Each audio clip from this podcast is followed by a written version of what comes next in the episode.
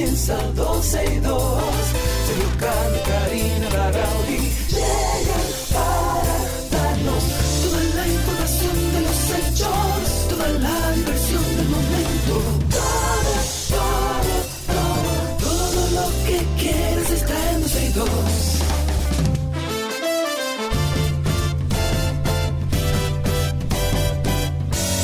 El reloj ya ha marcado las 12, ya comienza 12 y 2.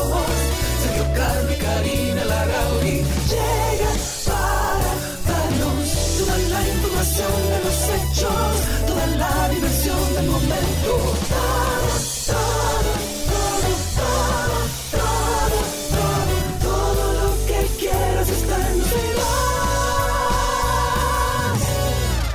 Usted quiere siempre está aquí en 12 y 2. Muchísimas gracias por la sintonía. Esta es la 91.1, 91.3 FM, llegando a ustedes desde cualquier parte de República Dominicana y para el mundo.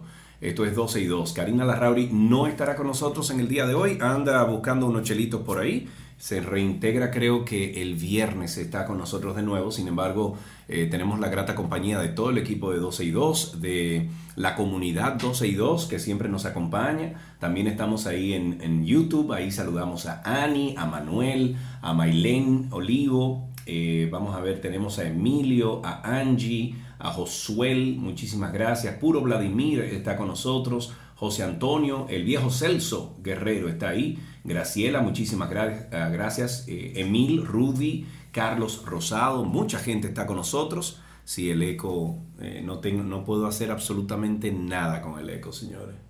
Es una locura. Déjame ver si, si pongo algunos paneles al lado de mí, a ver si... Pero esto se acaba ya este fin de semana, que ya me entregan el lugar nuevo donde voy a transmitir y gracias a Dios ahí vamos a poder hacer la... eh, ¿Cómo se llama eso? La- el tratamiento de sonido. Mientras tanto, por favor, ayúdenme, soporten, eh, apóyenme en este, en, en este transitar de lugar en lugar. Vamos a mm, hablar de algunas cosas, vamos a compartir un editorial interesantísimo del Diario Libre titulado El Ruido, y es que el operativo que se ha comenzado en Santo Domingo Este debería de ser el inicio de una decisión firme de combatir en todo el país un problema grave de salud pública. Están más que documentados los efectos nocivos de los ruidos en salud física y mental, especialmente en los niños, en los ancianos, eh, pero poco han hecho, eh, hay que decirlo, dice este editorial, las autoridades para combatir el abuso nivel o- el abusivo nivel de ruido que sufren los dominicanos. Desde medio ambiente al 911 o la policía, los diferentes organismos que tienen incidencia en el tema han pasado el problema al, al punto que al ciudadano, bueno, el ciudadano no tiene a quién quejarse ni a quién acudir eh, teteos colmados, eh, carros particulares, centros de eventos, discotecas, infringen impunemente las leyes dominicanas que regulan el nivel y el horario de sus bocinas con tal eh, total impunidad. Los operativos puntuales no resuelven, eh, resuelven nada y ha faltado firmeza y constancia para hacer cumplir las normativas desde la ciudad colonial al polígono central de nuestra ciudad eh, Santo Domingo, pasando por los barrios de la capital y los parques de los pueblos, las quejas no han cesado y solo la pandemia permitió un breve respiro, pero luego empezaron los teteos y eso nunca ha acabado. Eso tiene años y años y años así. Para el eco dice, pon una cortina o algo tela colgando. Sí, tengo una atrás, que es el green screen, y adelante tengo unos paneles, pero es eh, los lados aquí, es que lo tengo que resolver. Voy a ver si pongo un panel de ese lado y me va a ayudar. Denme un momentico con eso. Sin embargo, hablando del ruido, yo quiero saber qué opinan ustedes. Eh, yo recuerdo que la entrevista que le hice al presidente Luis Abinader a través del Antinoti, eh, abarcamos un poquito el tema del ruido y él dijo, no, serio, Carlos, eh, eso está resuelto. Bueno, él dijo que estaba resuelto el tema del ruido, que eso no era problema, etcétera, etcétera, etcétera. Sin embargo, mucha gente en los comentarios en vivo estaban diciendo que no, que eso no se ha resuelto, que eso es un problema. Y bueno, eh, yo que tengo ya tres semanas aquí en el país, lo estoy viviendo. Eh, esta mañana pasé por Friusa, aquí en Bávaro, buscando unas cosas y eso no se puede. También dice alguien aquí que se tuvo que mudar a San Pedro de Macorís por la bulla de Santo Domingo, que no la aguantaba y bueno, emigró hacia San Pedro. Eh, pero no te preocupes que en San Pedro pueden ponerte un musicón. Ah, ok, un musicón cualquiera.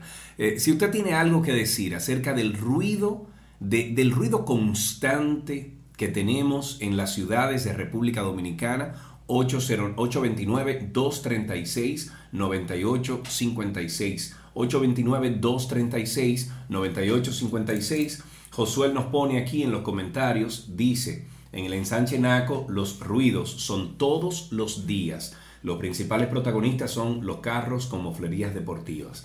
Sí, eso también es una situación, porque eh, déjeme explicarle algo. Eh, yo siempre he sido de los que modifico mis vehículos para ponerlos, vamos a decir, entre comillas, un poquito más racing. A mí me encantan los vehículos que se parecen así como rally, etc.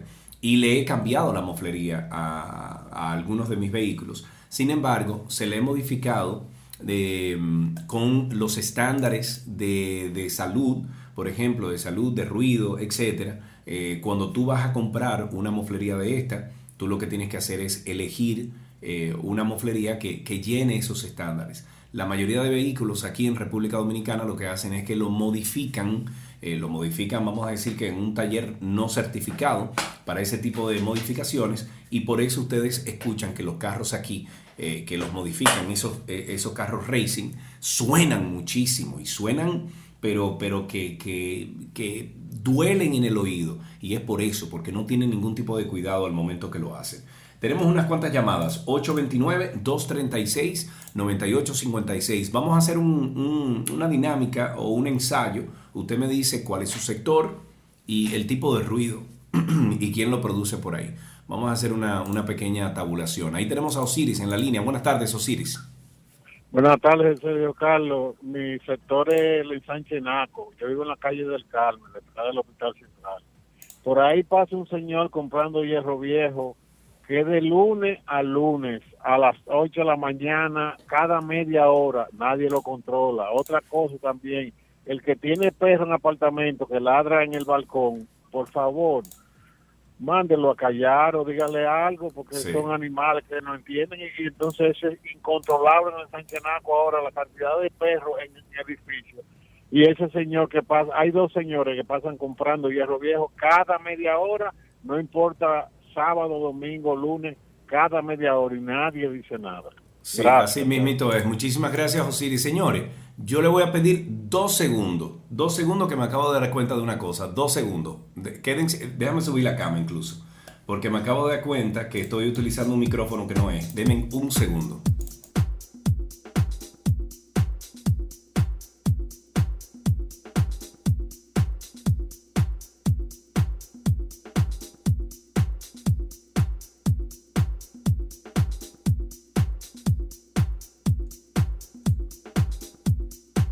Ok, el sonido mejoró, ¿verdad?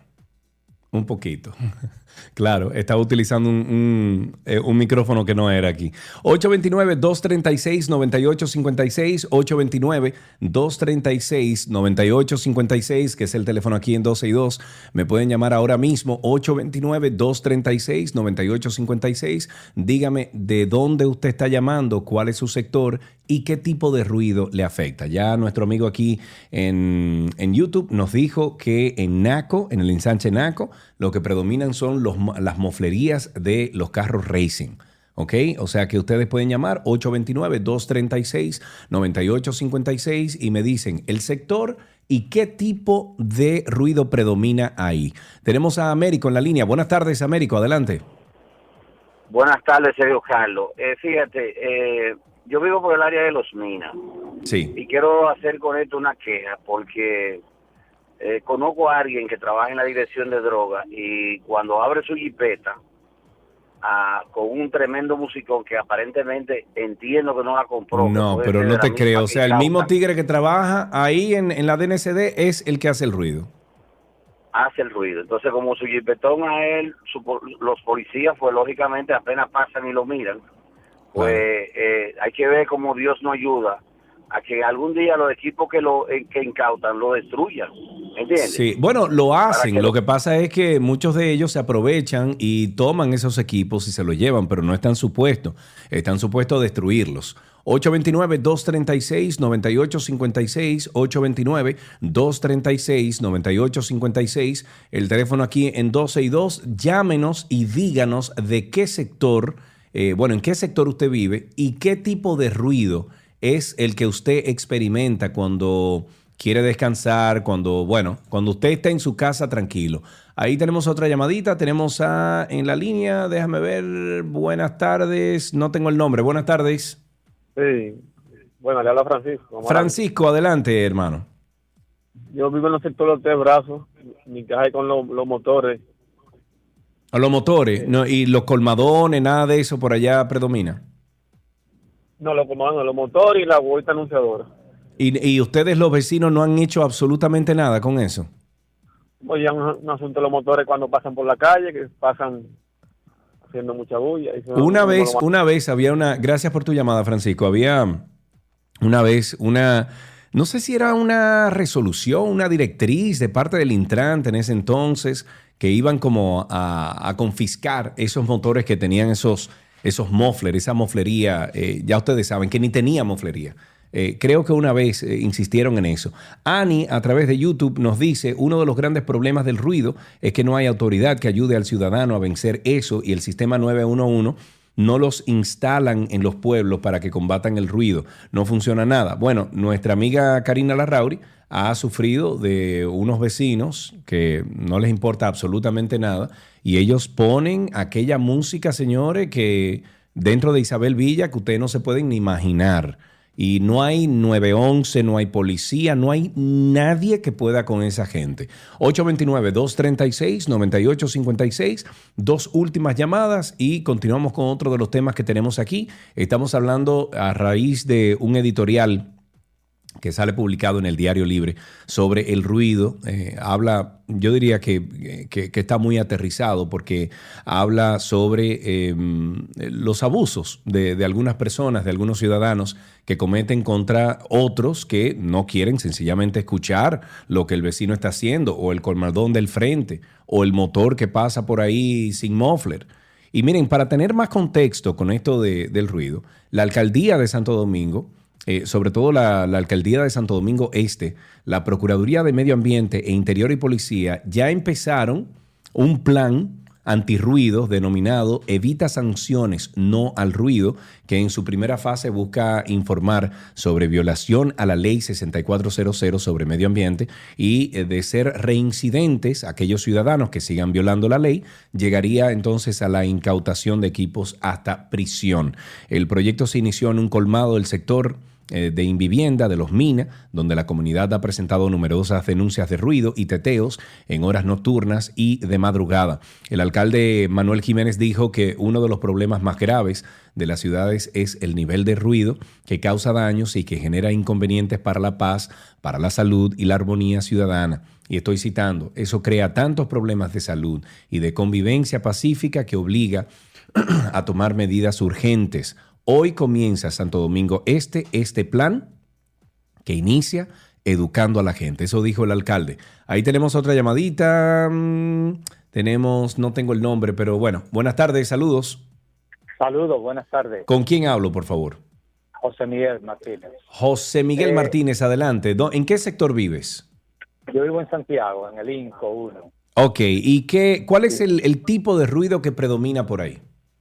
Eh, bueno, los motores, eh, las personas que tocan mucha bocina en, con los vehículos innecesariamente. Sí, porque, esa es otra, señores. Aquí tenemos una cultura en nuestro país de tocar bocina por cualquier quítame tapaja, ¿eh? O lo que sea, por lo que sea. Voy a acusar una, una, intercesión, no hay nadie, yo toco bocina para que no, el otro tiene por ahí que no pase. Sí, Pero también tengo la situación de un negocio que no con la música muy alta en sí, pero cuando cierran su puerta es una construcción, una casa que no está alta como para tener una música. Entonces, yo lo que percibo en mi casa y despierto cada rato es el boom, boom, boom. El boom, boom, boom, boom. Sí, sí, sí, el, el, el, bajo, las frecuencias bajas que produce la música. Sí. Entonces, eso es terrible, eso es terrible. Muy bien, muchísimas gracias por tu llamada, eh, José Miguel, creo que, que tenía ahí. 829. Eh, bueno, vamos a dejarlo hasta ahí. Vamos a continuar con otro de los temas. Eh, también tenemos que hablar un poquito del acuario eh, en los medios.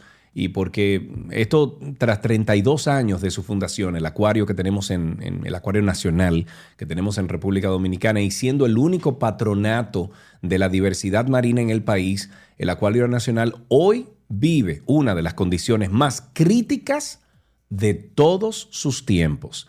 En un recorrido realizado por un medio local al único zoológico marino del país, se hicieron notorias las peceras turbias, o sea, el agua turbia, pasillos pocos iluminados, eh, acrílicos opacos, manchados, fraccionados, oxidados que tiene, que mantiene el centro. A las afueras del lugar eran escuchadas las grandes risas que invaden las vidas de los niños y padres, quienes al aproximarse a las exhibiciones externaron su descontento. Decían, está vacío, transfigurando entonces sus rostros ante la decepción por la decadencia del lugar y el poco reflejo de las especies, convirtiendo toda una experiencia acuática diversa y divertida en un trago amargo. Creo que alguien aquí en eh, a 12 y 2 llamó hace unas cuantas semanas o meses y estuvo hablando de la situación que vive el acuario. Qué pena que un lugar que se presta para la educación de los niños, de, la, flora, de la fauna eh, dominicana, esté en esas condiciones. Qué pena y qué pena, y, no sé que esto venga solamente del gobierno del PRM, porque tengo entendido que ya los últimos años del PLD también, eh, cuando estaba en, gestión, también venía en decadencia el acuario. Eh, que ahora se haya empeorado, ya esas son otros 500. Pero mientras tanto, ojalá que alguien que esté escuchando el programa se, se le duela el, el acuario y sepa lo importante que es para la educación de estos niños que siempre visitan allá. Bueno, otro día, otro dato del caso de Hacienda. Ayer estuve leyendo un poquito más en solicitud de mm, autorización de información financiera que hizo ante el juzgado de instrucción del Distrito Nacional, la PEPCA establece que el Ministerio de Hacienda durante la gestión de Donald Guerrero hizo libramientos de pagos que no pasaron por los controles legales porque no figuran en los registros de la Tesorería Nacional. Basado en datos de un informe de la Unidad Antifraude de la Contraloría General de la República y que dice que han ido corroborando con otros medios de, prueba, el órgano afirma que existen diferencias muy marcadas entre los libramientos que figuran registrados y pagados. Desde el, y estoy citando, desde el Ministerio de Hacienda se pagaron 30 libramientos durante el periodo del 22 de enero al 27 de julio por un monto total aproximado, agárrense los pantalones, ¿ok? Agárrense ahí los pantalones, ok, de 10 mil 993 millones de pesos. Oigan bien la fecha, del 22 de enero al 27 de julio, creo que esto fue en el año 2020, por un monto aproximado de 10.993 millones de pesos dominicanos. Guay mi my, caramba. Ok, compartimos un, un tuit del, amigo Federico Jovine. Dice, em, tan difícil que es depositar 100 mil pesos en un banco y tan fácil que es lavar 17 mil millones. Eso, manito, muy bien. El jurista Ángel Lockhart demandó la nulidad de varios procesos judiciales y reveló que solicitó la investigación correspondiente mediante instancia a la Procuradora General Administrativa Miriam Germán ante esta información aparecida en los medios este jueves de que el PEPCA, Estoy hablando del jueves pasado, de que el PEPCA ha estado utilizando un informe de puro trámite atribuido a la Contraloría General para Diligencias Judiciales, de que ha embargado pagos por 17 mil millones a 89 empresas y personas e interrogado a más de 100, la procuradora Miriam Germán debe ordenar una investigación. La persecución de la corrupción descansa en el Estado de Derecho y este, mm, este en el respeto de la ley y el debido proceso. Y cuando la autoridad para perseguir no respeta los derechos fundamentales de las personas o usa pruebas ilícitas, estamos ante un desastre peor que la corrupción es la Contraloría en dos instancias ante un tribunal, el órgano que hace la denuncia y eso es muy serio. Qué rico todo. Para cerrar con una nota curiosa, una pregunta que le hago a todos. Dice aquí, Sergio, tienes que hablar de Laila nuevamente. Están violando maletas. Eso es a cada año. Mira, esta mañana estuve hablando con una persona que trabajó ahí tres años. Es un amigo. Eh, me dijo que él estaría de acuerdo en dar una entrevista eh, anónima, lamentablemente, porque dice que los poderes que hay ahí son muy fuertes y él no se atrevería a, dar la cara. Yo estoy testificando y atestiguando de que es una persona honesta, es una persona que conozco hace mucho tiempo, eh, ya no está en, esa, en ese trabajo que estuvo ostentando ahí en, en el aeropuerto, pero sabe de muchas cosas y estoy viendo cómo él habla con nosotros y podemos a lo mejor disfrazar un poquito su voz. Pero bueno, para cerrar con una nota curiosa, ¿alguna vez han creído ver a su doble por la calle? Yo sí. Aquí en República Dominicana hay dos personas que conozco, dos, que se parecen, que, la gente le dice, ah, Sergio Carlos, lo confunde. Eh, y cuando yo los veo a ellos en persona, digo, caramba, sí, me parezco, o sea, no parecemos. Es así. Bueno, pues estas eh, preguntas a lo mejor no son tan alucinantes. La ciencia ha demostrado que en algunas partes del mundo existe como mínimo una persona desconocida con rasgos físicos muy parecidos a los tuyos. Y ahora también confirma que comparte el ADN con esa persona o esos extraños. Varios investigadores españoles, miembros del Instituto contra la Leucemia, eh, Joseph Carreras, han publicado un artículo pionero en la revista Cell Reports, y esto está hablando de células, donde se demuestra cómo las personas sin parentesco, con caras muy similares, poseen coincidencias genéticas en aquellos genes que conforman el aspecto. Manuel Steyer, en la cabeza de esta investigación, ha explicado que la aparición de dobles, de, dobles de personas, como si fueran fotocopias, ha sido el motivo de atención en las artes y la cultura popular, pero nunca ha sido abordada desde el punto de vista científico.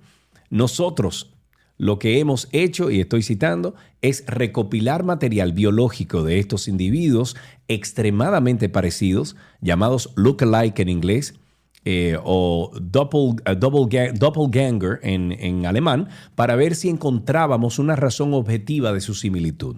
Según detalla este artículo publicado, los candidatos fueron sujetos a programas de reconocimiento facial que permitieron descubrir parejas de individuos que eran casi indistintivos, o sea, Señores, eran una potalita repetía entre sí.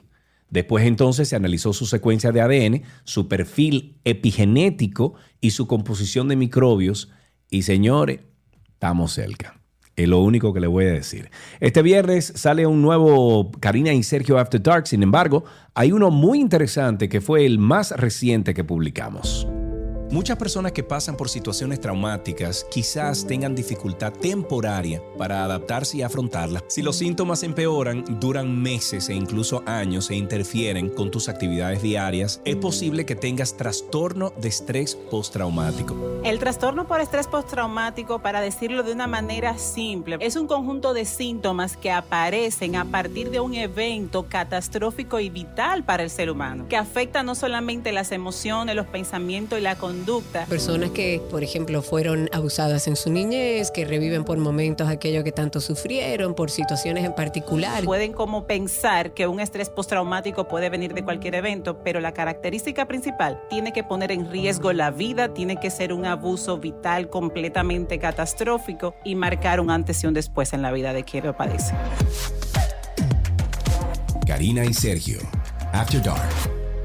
Karina y Sergio After Dark está disponible todos los viernes a las 7 de, la noche, es cuando publicamos, sin embargo está todo disponible en línea, en podcast, nos pueden buscar como Karina Larrauri o Sergio Carlo, también en Google pueden hacerlo como Karina Larrauri Podcast o Sergio Carlo Podcast y ahí nos encuentran. Hasta aquí esta primera parte de 12 y 2, hoy 30 de agosto del año 2022, ya regresamos. El cafecito de las 12 les llega a ustedes gracias a Café Santo Domingo, lo mejor de lo nuestro.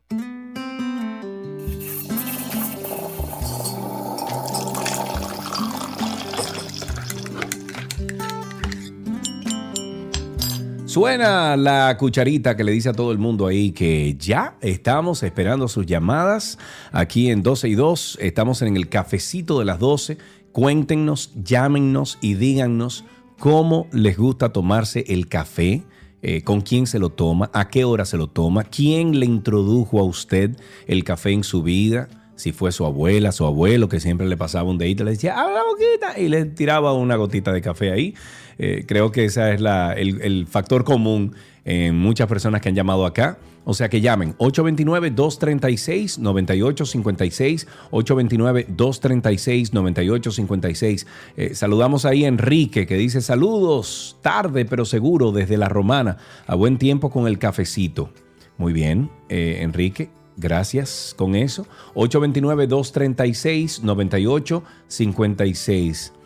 ¿Qué es esto? Dice Ana, dice, mira, dice Ana Alam, que dice, sí, Alam, no vaya a hacer cosas que el delivery se te vaya encima. Es un chiste interno, señores. Muchas cosas que ustedes no se enteran, eh, que ustedes no se enteran, es lo que hablamos ahí en, en, YouTube y en Spaces cuando lo estamos haciendo. Pero bueno, mientras entra esa llamada, eh, tenemos que decir que esa taza matutina de café que forma parte de nuestra rutina diaria puede estar alargándonos la vida. Yo, yo voy a tener que aprender a tomar café, caramba. O sea, café cafeinado, no café descafeinado. Esta mañana nos sentamos ahí en la galería, eh, Gaby y yo, en, la mañanita, y Gaby estaba con, con, su café y yo estaba con un chocolate caliente. Pero dice que sí, que está alargándonos la vida el hecho de sentarnos con un café todas las mañanas, o al menos esa es la conclusión de un estudio publicado en julio en Annals of, Annals of Internal Medicine porque si era Annals era otra cosa, que siguió a casi 200 personas durante 10 años. Los investigadores, sí, le quito una, una N a eso se complica. Los investigadores encontraron que los que bebían de 1.5 a 3.5 tazas de café al día, incluso con una cucharadita de azúcar, tuvieron hasta 30% menos probabilidades de morir durante la década del estudio que aquellos que no bebían café. Para los que bebían café sin azúcar, el riesgo de morir fue entre 16 y 21% menos y quienes menos riesgos de muerte o riesgo de muerte tuvieron durante el periodo del estudio fueron los que tomaban tres tazas de café al día. Tenemos a Yolanda en la línea. Buenas tardes, Yolanda, ¿cómo estás? Buenas tardes. ¿Todo bien, Yolanda? Todo bien, gracias a Dios. Qué bueno. ¿Desde dónde hablas? Desde los tres brazos. Desde los tres brazos, muy bien. Cuéntame, cuéntame un poquito a qué hora te bebes tu primera taza de café. Ay, desde que me levanto pongo la greca. lo primero que hace. Oh, Dios mío, si lo hago rápido. Eh. Antes que se levanten los demás, porque me gusta. ¿A qué hora es eso, más o menos, Yolanda?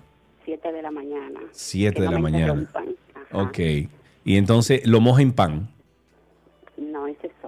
Ese solo, ok. ¿Cuál es tu proceso? ¿Tienes algún truquito? ¿Le echas algo en particular? Me gusta solo, pero a veces para variar le echo nuez moscada. Ok. Y un poquito de cacao, eso me lo da mi mamá. Que cacao. Es saludable. Ok, muy bien. ¿Nunca, nunca le echas canela? Pocas veces. Lo prefiero oh. eh, solo. Ok, lo prefieres solo. Pero de cada, de cada ocasión, no es que siempre, pero me fascina ese toque. Claro, claro. ¿Y quién te enseñó a tomar café? Ay, mi abuela. Tu abuela. Ella, ella hacía tres cafés. Qué chulo. ¿Y uno esos tres cafés para quién uno era? Para, uno para ella, uno para la visita y otro para los muchachos. El de nosotros era guayito. Qué linda. Y lo compartían, me imagino, entre todos ustedes. Sí, sí, sí. Qué chulería. Yolanda, muchísimas gracias por llamar aquí a, a 12 y 2. Nos encantan esas historias porque es que conchale, nos traen una, una sonrisa siempre y eso es bueno. Eh, tenemos otra persona, 829-236-9856, 829-236-9856, el teléfono aquí en 12 y 2. A ver si recibimos otra persona. Dice Puro Vladimir que su abuela fue quien le introdujo al café, parece. Eh, dice Mellera en YouTube. Cindy, busca la canción Cafecito de la Ciencia de Juancho Valencia. Cafecito de la Ciencia de Juancho Valencia. Déjame ver cuál es esa canción. Cafecito. Ca, y estaría aquí. Cafecito. Cafecito mañanero, cafecito para dos. Señores, pero hay muchas muchas canciones que hablan del café. Por ejemplo, oigan esta. El diantre, ¿qué es esto? Vamos a ver dónde menciona el café.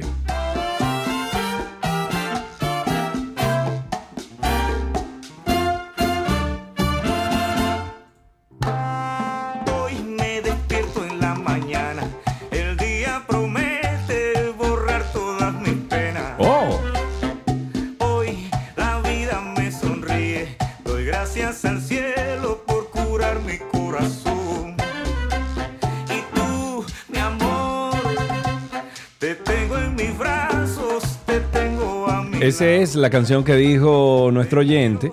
Eh, Mellera dice la ciencia, dice cafecito, se llama La ciencia de Juancho Valencia.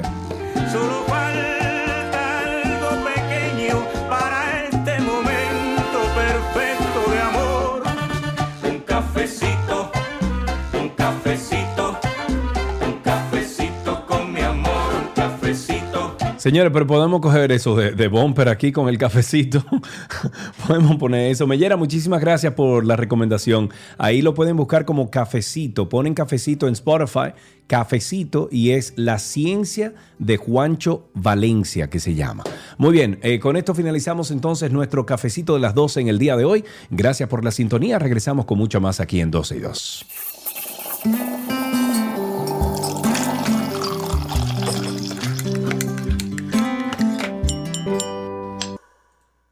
Lo mejor de la web llega a ustedes gracias a Altis.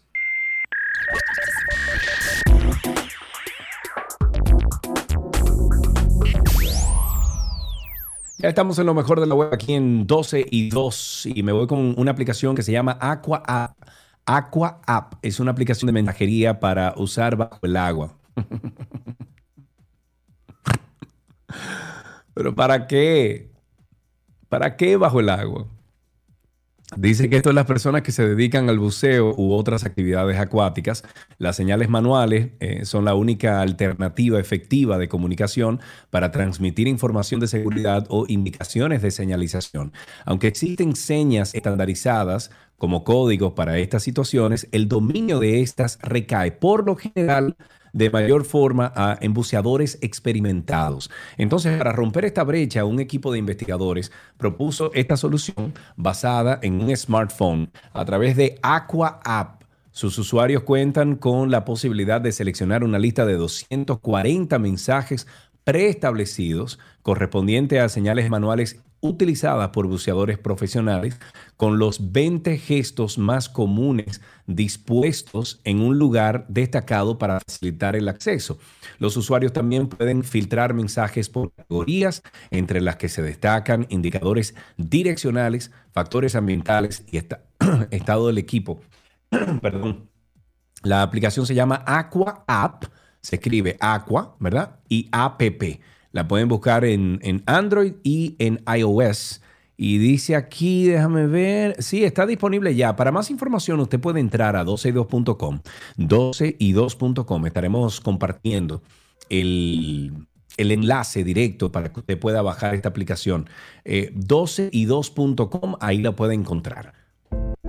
Muchas personas que pasan por situaciones traumáticas quizás tengan dificultad temporaria para adaptarse y afrontarlas. Si los síntomas empeoran, duran meses e incluso años e interfieren con tus actividades diarias, es posible que tengas trastorno de estrés postraumático.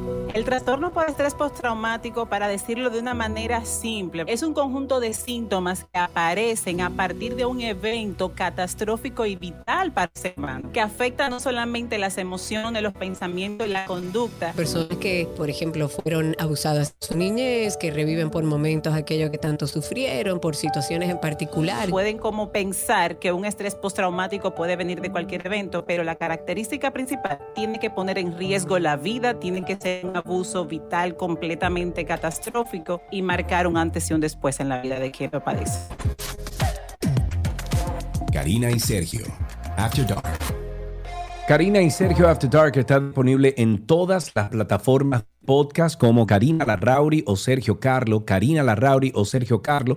Nos buscan así, sale de primero Karina y Sergio After Dark. Si no, ustedes van a, mm, van a Google. ¿Ok? Ponen en, en google.com Karina Larrauri Podcast, Sergio Carlo Podcast, e inmediatamente le sale también de primero Karina y Sergio After Dark y sale por igual el, el podcast que tenemos de 12 y 2. Le invitamos a que se unan a ambos podcasts, 12 y 2 y Karina y Sergio After Dark. Ya regresamos con más. Hasta aquí lo mejor de la web.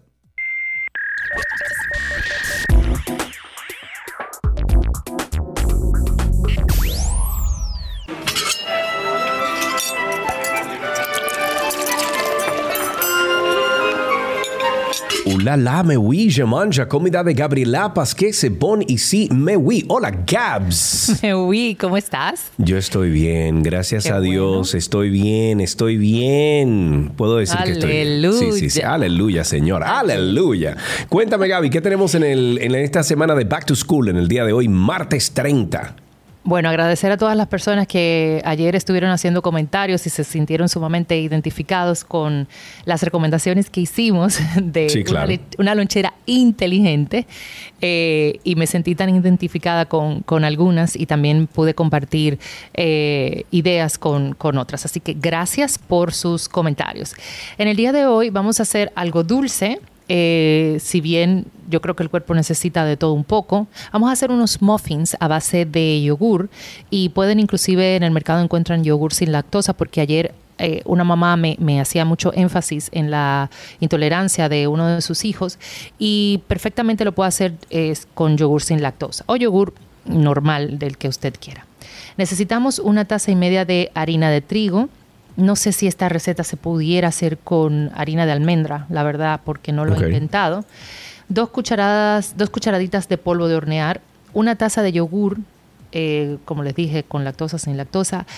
Es, en esta preparación vamos a utilizar yogur líquido, no tanto el yogur griego que tanto me encanta, porque necesitamos más, eh, una masa mucho más líquida Claro. una taza de azúcar blanca, tres huevos, que de hecho en el azúcar puede reducirlo hasta media taza o tres cuartos, dependiendo si el yogur que usted elija tiene azúcar. Tres huevos, media cucharadita de vainilla, media taza de algún aceite vegetal y media cucharadita de sal.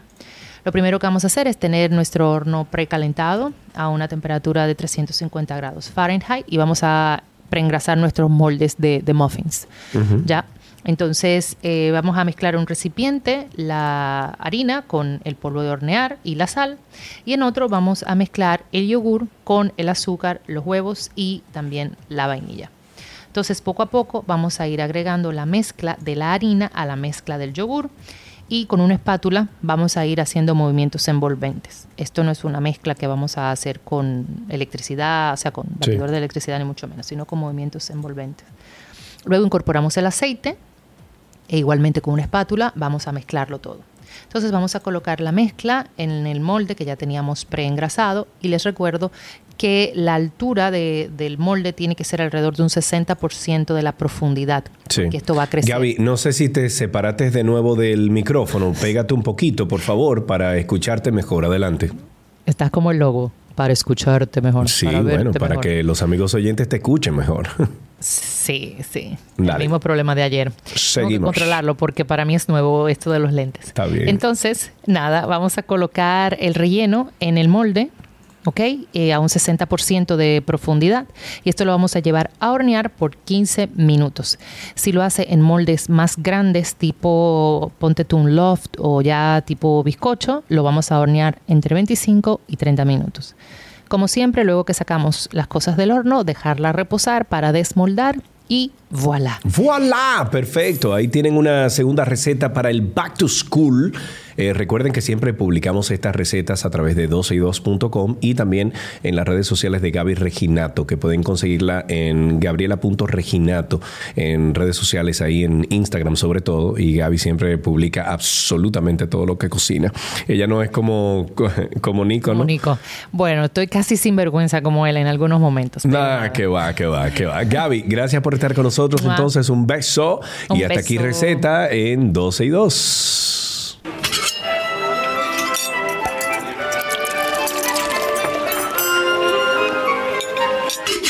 12 y 2.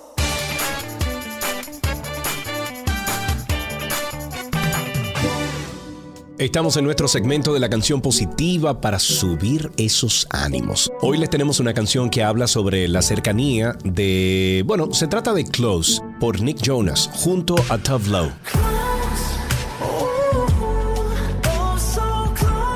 Esta canción pertenece al tercer álbum de estudio de Nick llamado Last Year Was Complicated.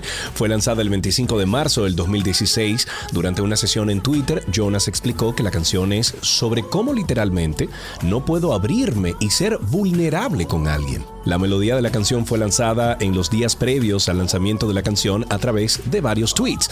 James Greby, de la revista Spin, llamó a Close una canción sensual y profundamente personal. Britney Spanos, de Rolling Stones, llamó a la canción una sexy de acero de tambor asistido solo, una locura. El video musical fue lanzado el mismo día que el sencillo y muestra a ambos cantantes incapaces de tocarse físicamente entre sí, ya que están continuamente alejados. Su ropa es arrancada y el par es capaz de finalmente llegar cerca. El mensaje es que cuando más vulnerable se encuentre el par, más cerca podrán estar.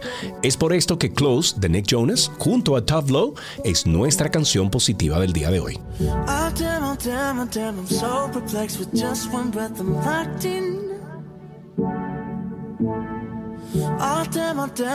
I'm so perplexed on that it's almost shocking. I know, I know, you know, you're scared, your heart, your mind, just so your body. Yeah. They won't, they won't, they won't be careful, but I guess that you don't know me. Cause if I want you, and I want you, babe, and going backwards won't ask for space. The space was just a word made up by someone who's afraid to get too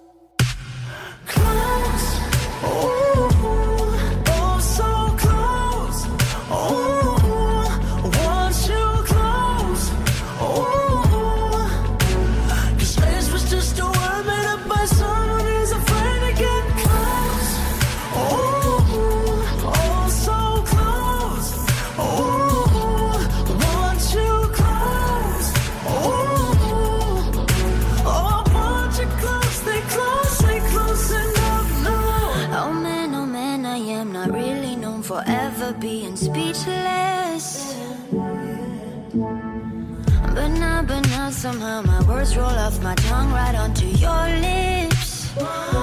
Oh, I'm keeping cool while you keep smiling, saying all the things I'm thinking. Oh, baby. Oh man, oh man, I am like you, so I won't proof on what you're feeling. Cause if I want you, then I want you, babe. Ain't going backwards, don't ask for space. Space is just a word made up by someone who's afraid to get too close.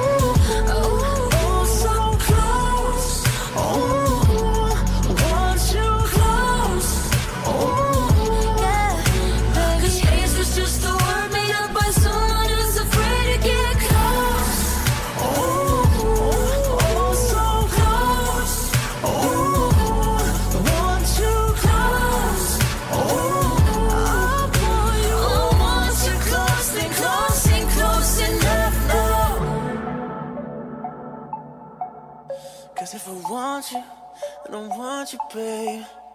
Ain't coming backwards, won't ask for space. Cause space was just a word made up by someone who's afraid to get too.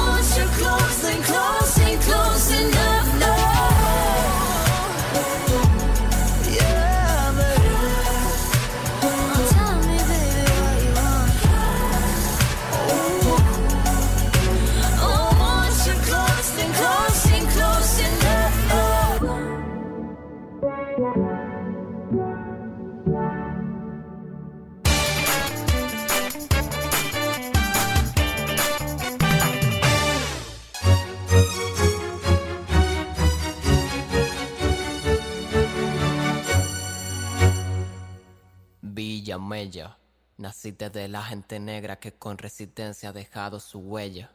Creciste con gente de ingenio que sin privilegio bailé las ingenia. Sonaron los congos, sonaron los cantos y se oyeron por toda Quiqueya. Oh Villamella. Pasaron los años y dicen que fuiste refugio de Mella. Pasaron los años y Florinda Soriano luchó por su tierra.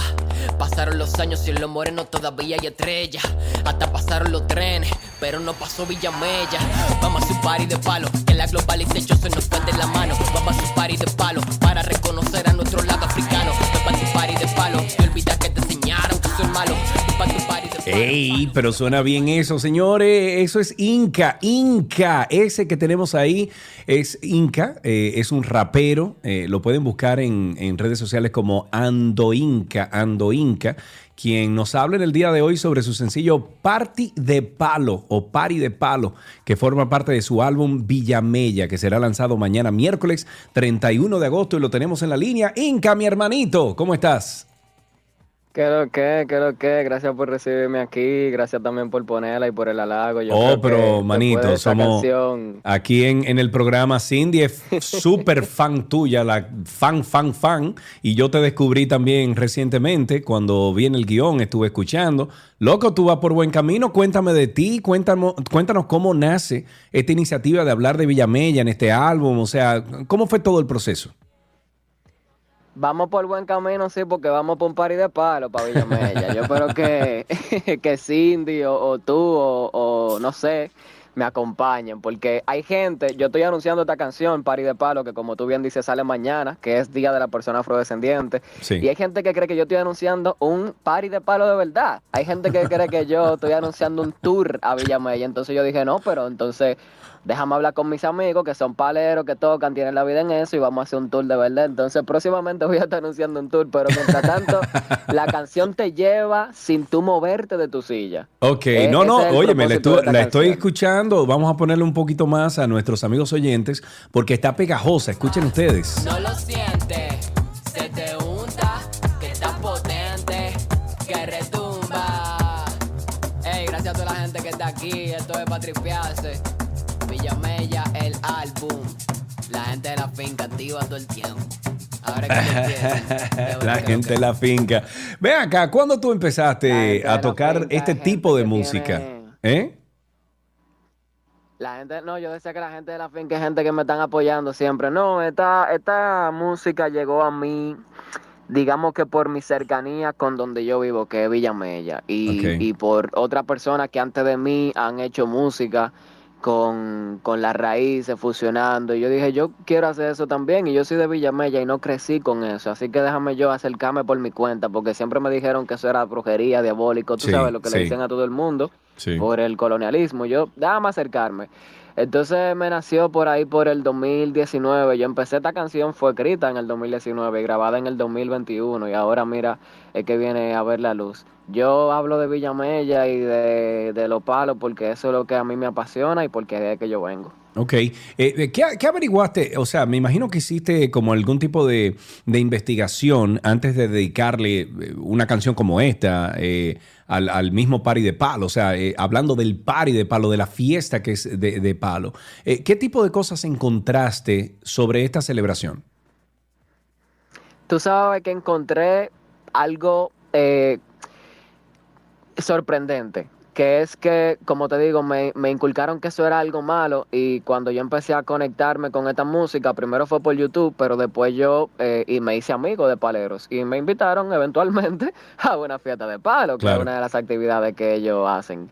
Eh, y, y me di cuenta que no había nada de malo, era la gente bailando, la gente disfrutando, hay partes que son también espirituales, donde rezan, donde eh, le dedican un- una atención especial a, una deidad, a un santo, a una virgen, Eh, pero fue algo que yo cuando salí yo dije, pero a mí no se me cayó un brazo, yo solamente disfruté, yo me embelezaba viendo a los músicos tocar, porque tocan, mira, como si de eso dependiera su vida. horas, Porque ellos dicen que eso y lo, horas lo y tienen horas. en la... Sí, exacto. Sí. Mira, tienes la mano, uno, un músico, un palero te da la mano a ti y tú lo sientes que es palero. Ok. Entonces, eso, eso fue lo que yo encontré ahí. Y después, eh, para que tú veas si me gustó, yo he seguido yendo, yendo, yendo a Fiesta de Palo y ahora quiero llevar a la gente también. Ah, pero mira, me gusta eso. ¿Y, y cómo está eh, siendo este proceso de producción de Villamella? O sea, el álbum. Hablemos un poquito del álbum. ¿Qué otro tipo de música vamos a encontrar ahí? ¿Te concentras solamente en esta música, eh, vamos a decir que afro, con, con elementos afro? Tú sabes que yo lo que soy es rapero realmente, pero he hecho ese ejercicio de acercamiento.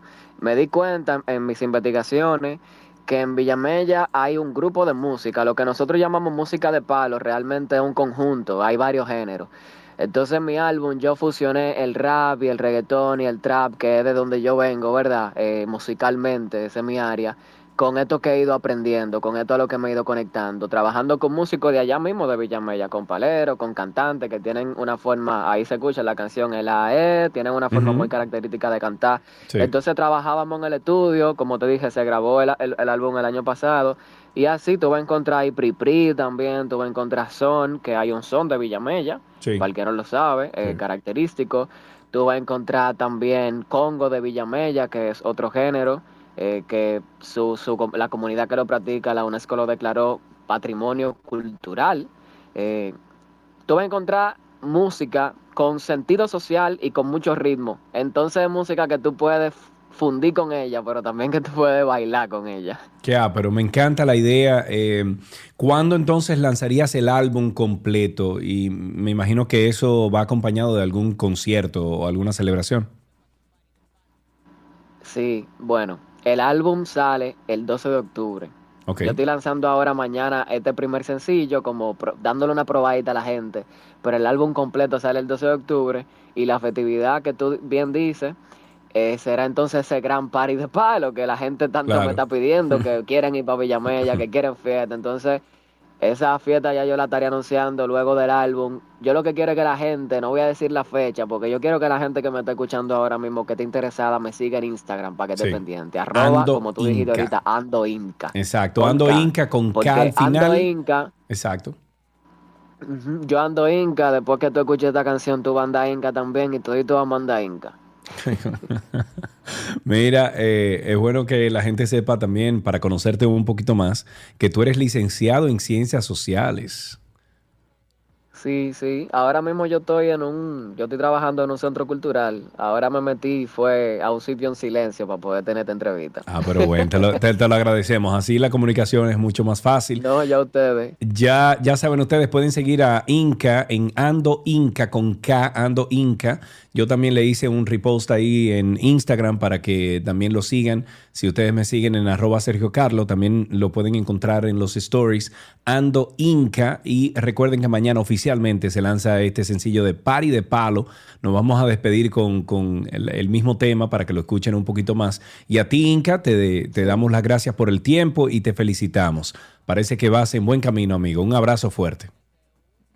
Muchas gracias, loco, muchas gracias. Muy bien. Inca estuvo con nosotros y esto es Party de Palo que sale mañana ya oficialmente. Lánzalo. el álbum. La gente de la finca activa todo el tiempo. Ahora que tú empiezas, te verán que lo que. Párame la música. Apagan todo, apagan todo. Que lo que vamos a aprender somos nosotros ahora. ¿Eh?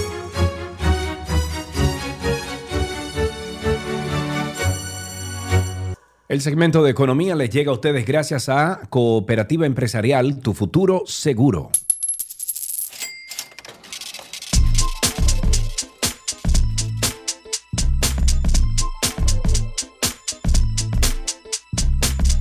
Guay Michelito, caramba, estamos en economía aquí en 12 y 2 y cuando hablamos de economía nos toca hablar con un duro, con el que sabe de verdad. Estamos en compañía de Wilson Ariel Dicen de culturafinanciera.rd. Él es el eh, especialista en finanzas personales, dirige una agencia de seguros, es además fundador y director de la plataforma educativa que mencioné al principio, Cultura Financiera SRL. Y Wilson hoy nos trae seis consejos antes de tomar un préstamo. Buen tema. Wilson, buenas tardes, bienvenido. Buenas tardes, buenas tardes, Sergio. Eh, ¿Dónde está Karina? Que no la veo. ¿A dónde está. Karina? ¿A dónde está Karina? Karina, Ey, eso te lo han preguntado mucho esta semana. Karina anda en un picoteo, hermano. Ella está en un picoteo y viene a final En de cultura semana. financiera. Exacto, ella está, bien, en está eso. bien, está bien, Mira, ¿cómo. ¿cómo determinas el hecho de hablar de, de- de estos seis consejos antes de tomar un préstamo? ¿Cómo llegas a esta conclusión de presentar este tema? Mira, Sergio, como siempre, estos temas vienen eh, de conversaciones, de lo que escucho con mis clientes y en base a una inquietud que presentan mucho con el tema de la tasa de del aumento de la tasa de política monetaria que se traduce en un aumento en la tasa de intereses de los préstamos. Entonces, ahora más que nunca hay que tener mucho cuidado antes de tomar un préstamo, entendiendo que han habido cuatro o cinco cambios de, de- de tasas. Entonces, para el que tomó un préstamo el año pasado, o en el 2020 o en el 2019, a 5, a 10, a 15 años, va a estar experimentando aumento de tasas y no se puede dar el lujo de no saber estos consejitos. Ok, bien, bueno, pues vamos Bien. entonces con estos seis consejos, empezando entonces con que tienes que examinar tu situación financiera. ¿Cómo lo hacemos? Así es. Mira, examinar tu situación financiera es, desde el punto de vista genérico, bien fácil. Tú, tienes, tú tomas en cuenta cuatro factores fundamentales, que son la cantidad de ahorros que tú posees, las deudas que tienes, cuáles son las fuentes de ingresos que tú tienes eh, y lo, lo cuantificas mensualmente y tomas en cuenta el puntaje de crédito que tú tienes. Ya con esto, con estas cuatro, con estos cuatro factores, tú puedes determinar cuál es tu, tu situación financiera general. Cuando tú le restas al total de los ingresos, obviamente los gastos mensuales, entonces tú te quedas con el real disponible. Ese líquido que te queda, no es cuánto tú ganas, no me digas que tú ganas medio millón de pesos, ni que tú ganas 100 mil pesos, ni que tú ganas 50 mil pesos. No me, eso no es un dato eh, por sí solo importante. Es cuánto a ti te queda luego que tú eh, pasas esas líneas de, de gastos y responsabilidades. Ok, y depende de cuánto te queda, entonces tú te sientes en la comodidad de emprender o, o- o buscar un préstamo si lo puedes pagar, ¿no? Porque también tienes que sentarte a ver si puedes eh, cumplir con esa mensualidad, ¿verdad? Exactamente. Y para eso tú tienes que calcular exactamente cómo te van a quedar las cuotas. Esto tú lo puedes hacer en cualquier portal del banco en el que estés aplicando. Ya no necesariamente te tienes que dirigir a una oficina, sino que hay una calculadora de préstamos en la mayoría de las instituciones financieras avaladas por la, obviamente, por la superintendencia, superintendencia de bancos.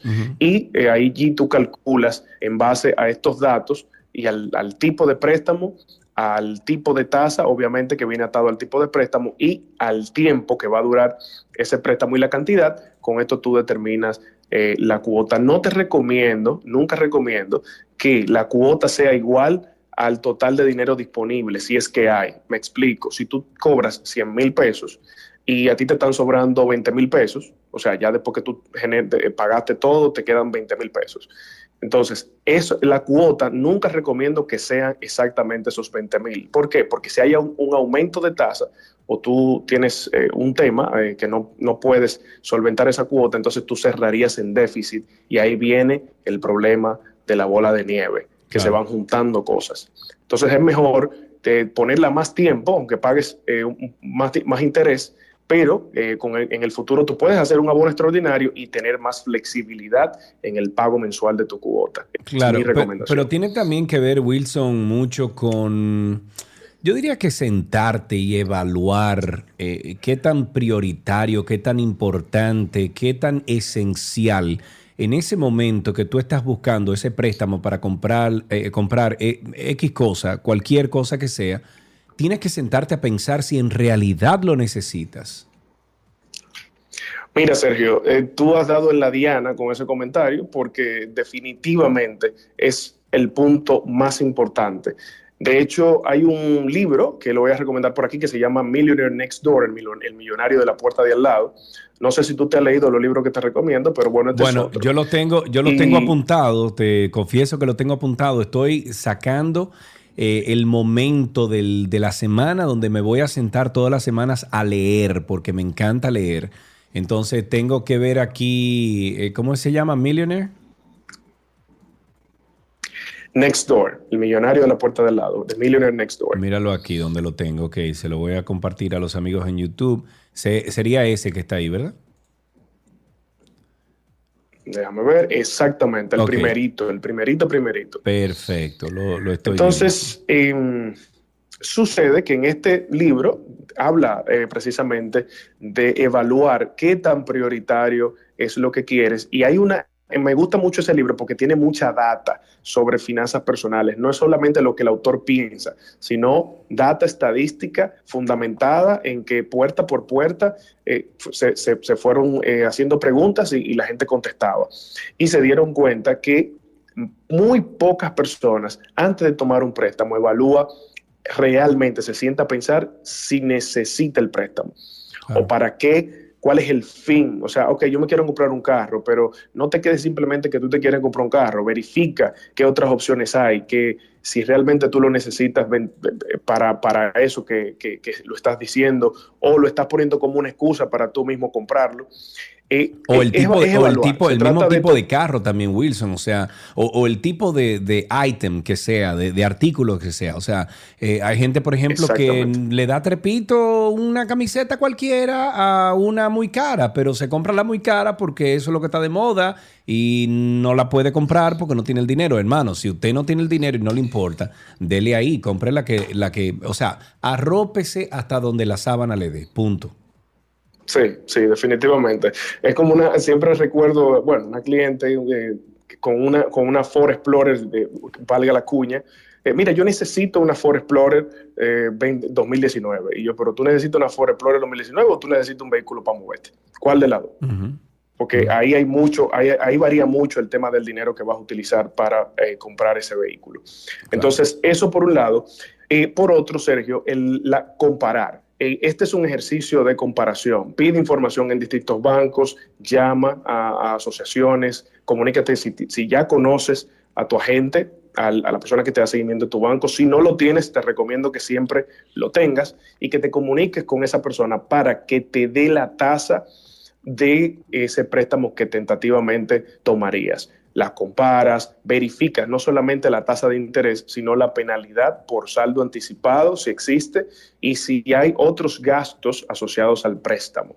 Entonces, tómate un tiempo y no tomes la primera opción que veas disponible. Eso es muy importante. Hay veces que de una vez el banco nos dice, mira, tú tienes un préstamo preaprobado Sí. eh, de, de medio millón, déjame tomarlo con este. Y- Y, y- me dio la mejor tasa, Wilson. me dio la entonces mejor tú le buscas, eh, eh, ¿cómo se llama? Tú le buscas oficio a ese préstamo. Eso es lo grande, porque dice, bueno, pues yo tengo ese préstamo ahí. Sí, sí, sí, eso es dinero disponible, dinero disponible que luego vas a tener que pagar Sí. con una altísima tasa de interés que todavía no sabemos esto, como dice la canción, dónde vaya a parar. ¿Dónde vayas a parar? Entonces- Mira, tengo Montserrat aquí que pone un comentario que creo que deberías de, comentar, de, de- de contestar y es que dice, lo más loco es cuando la gente toma un préstamo para irse de viaje. ¿Qué tú opinas de eso? Bueno, vivimos en una burbuja en la cual estamos todos, la mayoría sumergidos, que son las redes sociales. Hay muchísimos casos, eso está, eso está más que comprobado, de personas que toman préstamos para transmitir, para mandar una, un- una imagen de que yo puedo, de que yo puedo, de que yo tengo, y al final todo eso es préstamo. Señores, eso termina muy mal. Eh, tenemos que saber que los problemas financieros se traducen en estrés, se traducen en enfermedades, se traducen en que el teléfono no te deja de sonar, de la gente cobrándote. Eh, y hay que tener mucho cuidado eh, con que hasta, hasta dónde llegamos con, con este tipo. Si usted lo que puede darse una playita, dése su playita. Si usted lo que puede es darse su Netflix, dése su Netflix y sea, sea, vaya paso por paso. O sea, no es que tú te limites, porque ese es el tema. No es que tú te limites, no es que tú no tengas meta. Claro, tienes que proponerte, proponerte ese viaje, proponerte, Sí. pero no, no te gratifiques diferidamente, no te gratifiques anticipadamente. Trabaja, Claro. ahorra, invierte y luego goza de, de- de las inversiones. Claro. ¿Cuál es el otro paso Eh, sobre el préstamo? Mira, luego llega la etapa de la precalificación. Una vez ya tú estás informado, tú te acercas a la institución, te precalificas formalmente, o sea, ya, ya la, entidad te entrega un documento en el cual te dice, ok, ya tú estás precalificado, te evaluamos y tu préstamo eh, sería de esto. Entonces ahí es que realmente tú te das cuenta de cuánto te estarían eh, aprobando en esa institución. Cabe destacar que no todos los bancos te van a dar el mismo, la misma cantidad. Eh, obviamente, si tú tienes una relación muy, muy duradera eh, con un banco X, quizá tú tengas un mejor trato eh, allí. Y dependiendo también de tu crédito. Eh, por eso siempre hago énfasis en saber el crédito, cómo está. Eso es muy importante, muy importante. Y por último, Sergio, no firmar sin leer, por favor. Ay, ay, ay, ay. Por favor, señores, por favor. Estamos, estamos en el 2022 ya. Eso, eso no habría ni que decirlo. Pero lea, eh, óigame, lea, eh, es lectura comprensiva lo que tenemos que, que practicar al momento de, de, nosotros firmar un contrato. Yo, yo adopté ya de unos años para acá y sobre todo estando casado con Gaby, porque Gaby eh, trabaja para un banco y en el banco ella me dice que si las cosas no están en blanco y negro y no se leyeron, eso no, no va a llegar a, a, un, a un final feliz. Y entonces me he acostumbrado, por eso mismo que escucho de, de mis amigos banqueros, me he acostumbrado a leer los contratos y te puedo con toda sinceridad decirte que los últimos cinco, seis, ocho contratos que yo he firmado, eh, siempre le he hecho preguntas a la, a la, contraparte que han tenido que arreglar en algún tipo de, de acápite o artículo, etcétera. Eh, porque uno siempre encuentra claro. cositas ahí que, bueno, son interrogantes, eh, pero es muy buena, claro. es muy buen ese punto, o sea, hay que leer el contrato. Y mira, te hago énfasis en eso, Sergio, porque está, estoy acostumbrado a ver y a percibir sobre todo una eh, un, un, aura de que las instituciones financieras están por allá arriba y que, y que como que no, pero que son perfectas. Señores, quienes operan las instituciones financieras son personas iguales que nosotros, que sí. cometen errores, que se le puede ir una cláusula de más, que se le puede ir algo que no estaba en otro contrato. Entonces, eh, tómese su tiempo y de hecho ya tú puedes tenerlo eh, de manera eh, digital en tu correo, irlo leyendo y al momento de la firma ir preparado solamente para firmar. O sea, no tienes que sentirte presionado en la oficina eh, leyendo el contrato. Y si te tienes que tomar un día entero, tres horas, cinco horas, tómeselo, disfrúteselo, porque ese es el proceso. Uh -huh. Bien, o sea, es lo que yo digo, tú vas a durar 10 años pagando préstamo que te cuesta durar dos horas leyendo el contrato. Sí. Entonces, eh, es así. Bien. Dice, eh, dice aquí José Antonio, Night, antes de, de, hablar de Money Night, dice aquí José Antonio en, en, YouTube, dice, a mí me llamaron que tenía un millón preaprobado y le dije que no tenía dónde usarlo. Muchas gracias por tomarme en cuenta. Eso dijo. Wilmy te hace la pregunta de qué tú opinas del extracrédito. ¿Qué tú opinas del extracrédito? Mira, el extracrédito es genial para esas compras extraordinarias que necesitamos y que no tenemos el líquido necesario para comprarlas. Entiéndase, usted le falló su estufa, le falló su nevera y usted tiene un extra crédito de 100 mil pesos en su tarjeta de crédito. Tenemos que entender que el extra crédito es un crédito paralelo a tu tarjeta de crédito, que no se mezcla con el límite de tu, de tu tarjeta de crédito. O sea, son, son independientes cada uno. Entonces, si tú quieres usar el extra crédito porque no quieres quizá descapitalizar, tú tienes ese dinero invertido en otra cosa, entonces tú puedes tomar tu extra crédito. Ya ahí depende de ti. Mi recomendación es que tú tengas un fondo de emergencia para cuando esas cosas pasen, tú usas tu fondo de emergencia y paulatinamente, poco a poco, tú lo vayas restableciendo. Pero no tienes que pagar un solo eh, peso de interés. Pero si no lo tienes o no lo quieres usar, también puedes usar el extra crédito para esos fines. Ok, hay una, crédito, hay una Claribel está diciendo aquí que hay una aplicación que se llama ProUsuario. Eh, ¿Sabes cuál es esa aplicación, Wilson?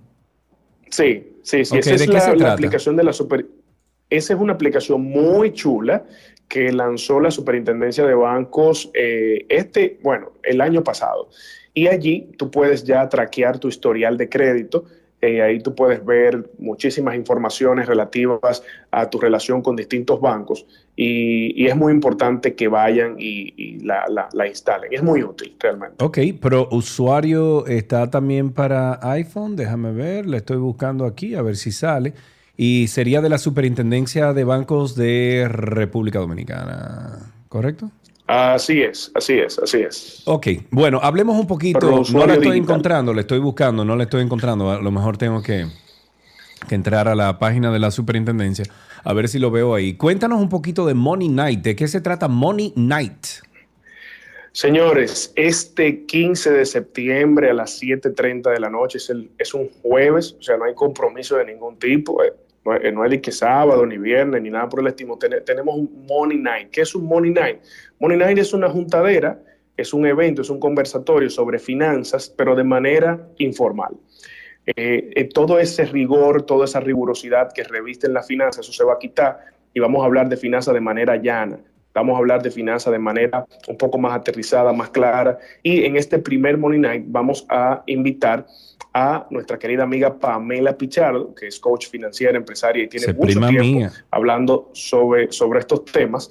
Vamos a tenerla aquí y vamos a hablar precisamente del financiamiento, de todo lo que quieras saber sobre el financiamiento, lo que debes saber antes de tomar un préstamo, los tipos de préstamos que hay, eh, cómo evaluar eh, un, un préstamo en función de, de- de- de qué criterio utilizar en función de la institución que te lo esté ofreciendo y del momento que tú estés viviendo. O sea, pero todo esto, Sergio, imagínatelo con una musiquita de fondo, con un traguito en la mano, relax. O sea, vamos a hablar, vamos a llevar de verdad las finanzas o pretendemos llevar las finanzas a un punto eh, que no sea para nada estresante. O sea, Money Night es finanzas de manera relajada. Y sobre todo, mucho networking. Mucho networking. Aquí vamos a venir a hablar, vamos a venir a conocernos, qué tú haces, qué yo hago, en qué ambiente tú estás, en qué industria tú estás. Sí. Eh, vamos a ponernos en contacto y vamos a sacar eh, lo mejor de, los, de cada uno de los profesionales que vengan esa noche aquí. Ok, eh, ahí tienes una pregunta de Ani que te la voy a hacer ahora. Y mira, creo que encontré la aplicación, es esta, ¿verdad? Esa mimita, esa Ok, mimita. Pro usuario, eh, la pueden buscar como pro usuario todo pegado y dice Superintendencia de Bancos RD. Ya la bajé a mi celular. Me imagino que tengo que poner mi información personal ahí, mi, mi cédula, etcétera. Eh, no sé cómo validan todo el proceso de, de si es el individuo o no para aquello de la seguridad de, de identidad, pero lo estaré haciendo. Ya para finalizar entonces, eh, aquí dice Ani, pregunta para Wilson, ¿qué información utilizan los bancos para estar ofreciendo tarjetas de crédito y préstamos casi todos a la vez, incluso bancos de los cuales uno no tiene, eh, uno no tiene ni cuentas en, eh, cuentas en ellos? Bueno, mira, es una excelente pregunta y simple.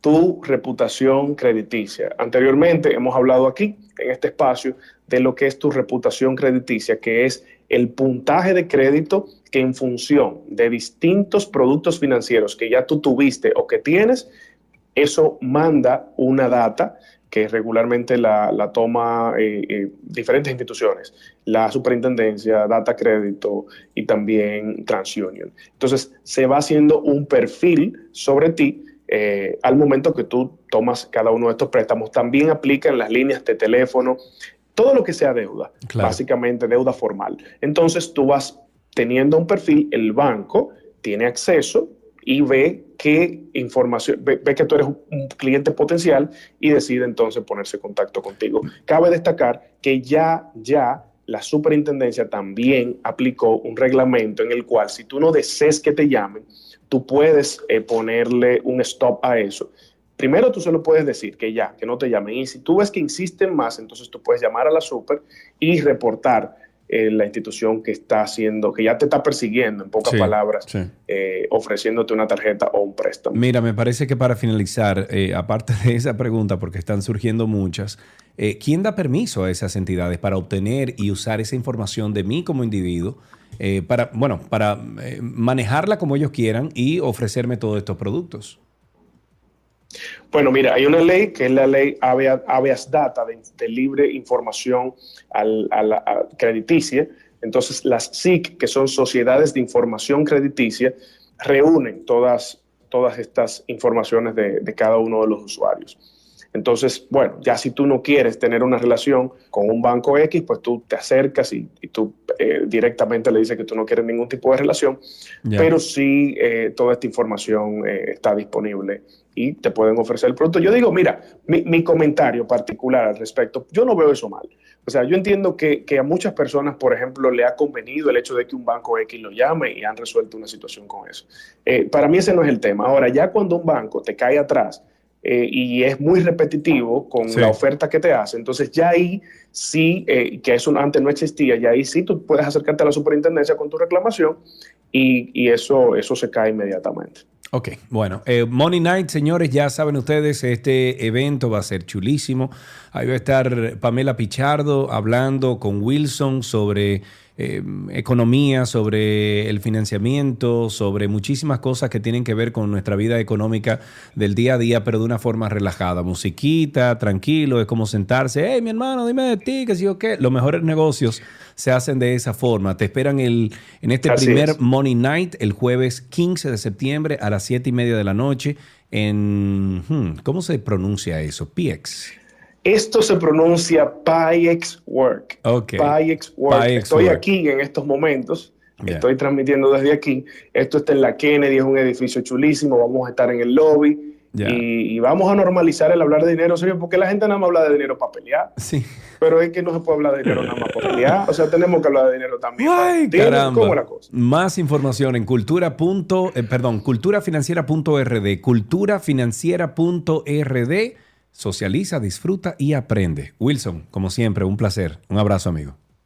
Bueno, bye, queden bien. Hasta aquí Economía en 12 y 2.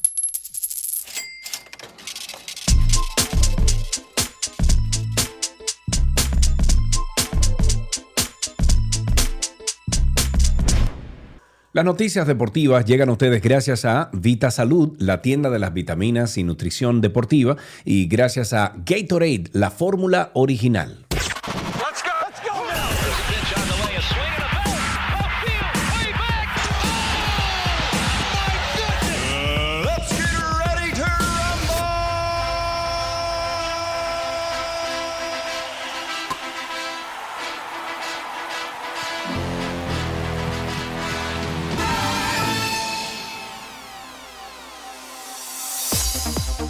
Ya estamos en deportes aquí en 12 y 2 y arrancamos con algunas informaciones. Tenemos en grandes ligas que gran parte de los fanáticos dominicanos están atentos a la posibilidad de que Albert Pujols llegue a los 700 jonrones.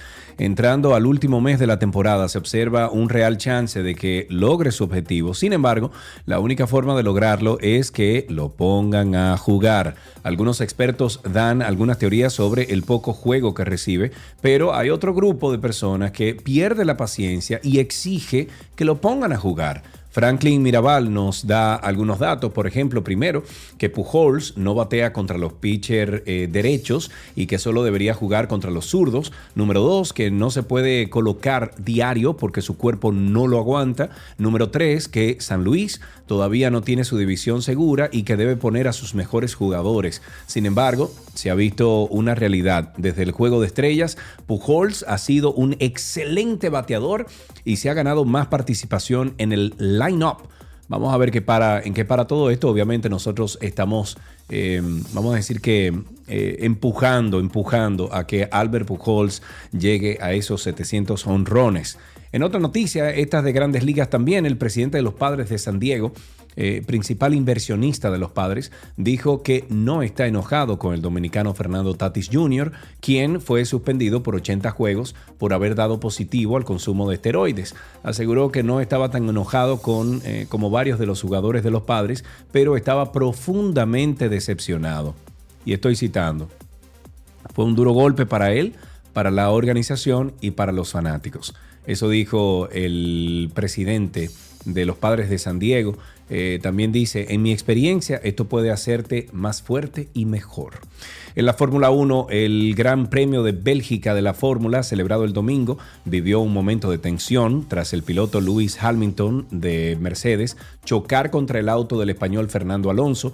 Después del incidente, Alonso expresó su molestia con lo sucedido a través de la radio de su equipo Alpine. Dice, me ha golpeado, tío. ¡Qué idiota! Cerrando la puerta desde el exterior. Hicimos una gran salida, pero este chico solo sabe conducir cuando sale de primero. Eso apuntaba Fernando Alonso por la radio sobre la maniobra de Lewis Hamilton en el arranque de la carrera, un mensaje que se ha convertido en lo más comentado de la primera carrera tras el parón estival. Lógicamente frustrado porque se encontraba en el segundo lugar en ese momento, Alonso quiso explicar el porqué de su mensaje. Dice, lo primero es que me sorprendió lo que pasó, estaba enfadado, es algo que hice en caliente. Eso lo dijo. En fútbol, la Federación Dominicana de Fútbol presentó a la selección nacional que presentará al país en el grupo C del clasificatorio U17 de CONCACAF el 2022 y que desarrollará su calendario de partidos desde hoy martes hasta el sábado 3 de septiembre en el Estadio Olímpico Félix Sánchez de Santo Domingo. Este evento marca el inicio del camino hacia la Copa Mundial FIFA U17 Perú 2023 los dominicanos eh, deberán competir contra Dominica, Islas Caimán, también está San Cristóbal y Nieves en busca de, bueno, del único boleto disponible a los octavos de final del campeonato sub-17 de CONCACAF que se disputa en febrero del año 2023 en Guatemala. Todos los partidos de los quisqueyanos serán a las 7 de la noche. Hay que estar pendiente.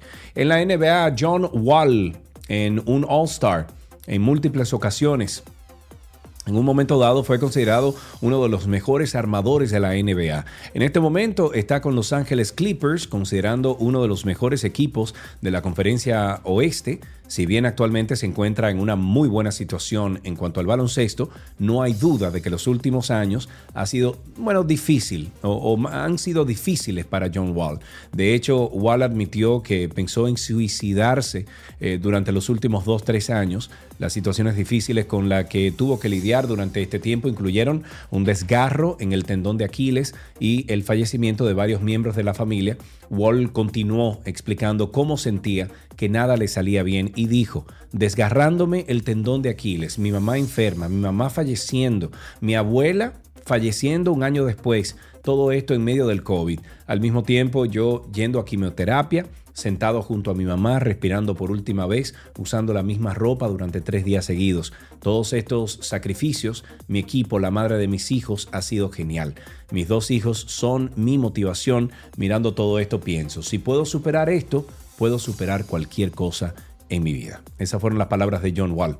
Para finalizar, quiero recomendarles a ustedes eh, suscribirse a nuestro Karina y Sergio After Dark.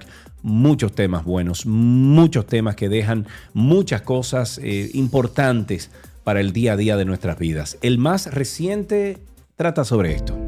Muchas personas que pasan por situaciones traumáticas quizás tengan dificultad temporaria para adaptarse y afrontarlas. Si los síntomas empeoran, duran meses e incluso años e interfieren con tus actividades diarias, es posible que tengas trastorno de estrés postraumático. El trastorno por estrés postraumático, para decirlo de una manera simple, es un conjunto de síntomas que aparecen a partir de un evento catastrófico y vital para el ser humano, que afecta no solamente las emociones, los pensamientos y la conducta, Personas que, por ejemplo, fueron abusadas en su niñez, que reviven por momentos aquello que tanto sufrieron, por situaciones en particular. Pueden como pensar que un estrés postraumático puede venir de cualquier evento, pero la característica principal tiene que poner en riesgo la vida, tiene que ser un abuso vital completamente catastrófico y marcar un antes y un después en la vida de quien lo padece. Karina y Sergio, After Dark. Karina y Sergio After Dark está disponible en todas las plataformas de podcast. Nos pueden buscar como Karina Larrauri o Sergio Carlo. También en Google pueden poner el nombre de Karina Larrauri Podcast y Sergio Carlo Podcast y de inmediato sale ahí eh, donde usted puede seguirnos en Karina y Sergio After Dark. Hasta aquí, Deportes en 12 y 2.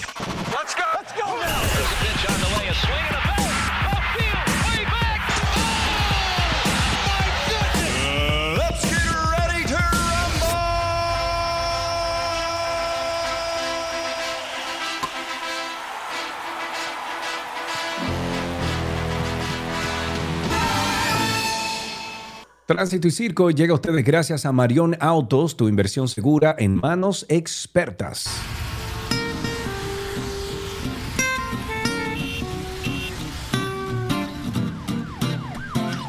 Ya estamos en tránsito y circo aquí en 12 y 2. Eso quiere decir que ustedes, ustedes, nuestros amigos oyentes, pueden comenzar a mm, llamarnos aquí al 829-236-9856, 829-236-9856, nuestro teléfono aquí en 12 y 2. Cuéntenos cómo está la calle, cómo está el tránsito, cómo está el circo. Esta mañana yo estuve en Friusa, eh, estuve en unas cuantas eh, ferreterías buscando algunas cosas y la verdad que el tránsito en Friusa es una cosa. Hay que tener mucho cuidado, señores. Ahí te salen motores por donde quiera. Eh, o sea que tengan mucho cuidado para los que viven en Bávaro y pasan, o que vienen de la capital y pasan por ahí por Friusa, porque se puede encontrar una sorpresa y no de las buenas. Ahí tenemos nuestra primera llamada. Está con nosotros en línea nuestro amigo Raúl. Raúl, ¿cómo estás, amigo? Buenas tardes, Sergio. Te oigo como entrecortado. Sí, hay un problema de internet grave aquí. No sé qué es lo que está pasando. Bueno, hablando porque no pude a la primera tanda que fue el tema del ruido. Y, sí. que donde uno está, se escuchan también algunas plantas, hay talleres y hay personas trabajando. Siempre se, se oye ruido, pero la ciudad también, es, esta ciudad capital es ruidosa por naturaleza. Es que tenemos gente que dominicanos tienen como un problema de exhibicionismo auditivo porque hay gente que no se no se esmera en, ni siquiera la voz la voz la, la, alzan la voz de manera innecesaria. El que tiene un carro le pone y el que tiene una motocicleta también lo que le pone un mofle más ruidoso para que suene más más duro. Sí. Y tenemos también gente que, que si no es escuchando música, si no es a todo volumen, no escuchan. Este es simplemente un tema ya cultural que tenemos aquí. De que son como son como sordos, como que vienen, vienen de fábrica sordo, ¿es Raúl? ¿Oíste? Bueno, bueno, parece que hay problema de internet aquí. Déjame quitar la cámara del Meet. Vamos a reducir la cantidad de internet y está, está, bueno, ya ustedes saben cómo está. Vamos a ver si podemos seguir tomando llamadas 829-236-9856, 829-236-9856, el teléfono aquí en 12 y 2.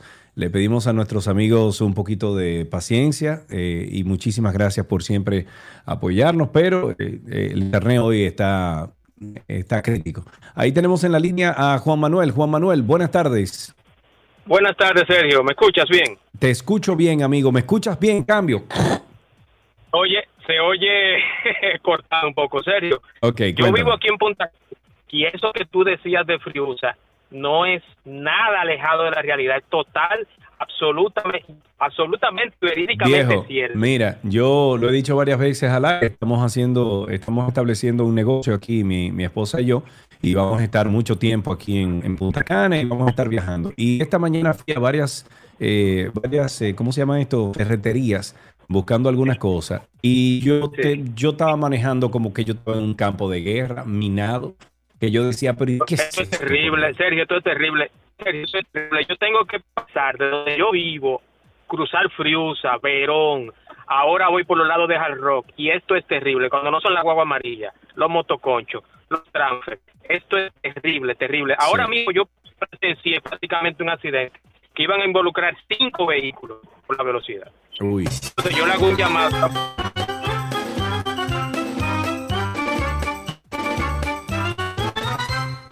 829-236-9856. 829-236-9856. El teléfono aquí en 262.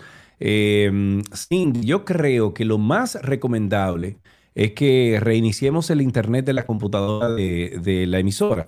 Yo lo puedo hacer aquí remoto pero necesito entonces un momentito, vamos a tomar unas cuantas llamadas más en lo que yo abro ese acceso y vamos a ver si podemos corregir un poquito el Internet que, estamos, bueno, el problema del Internet que estamos teniendo ahora mismo.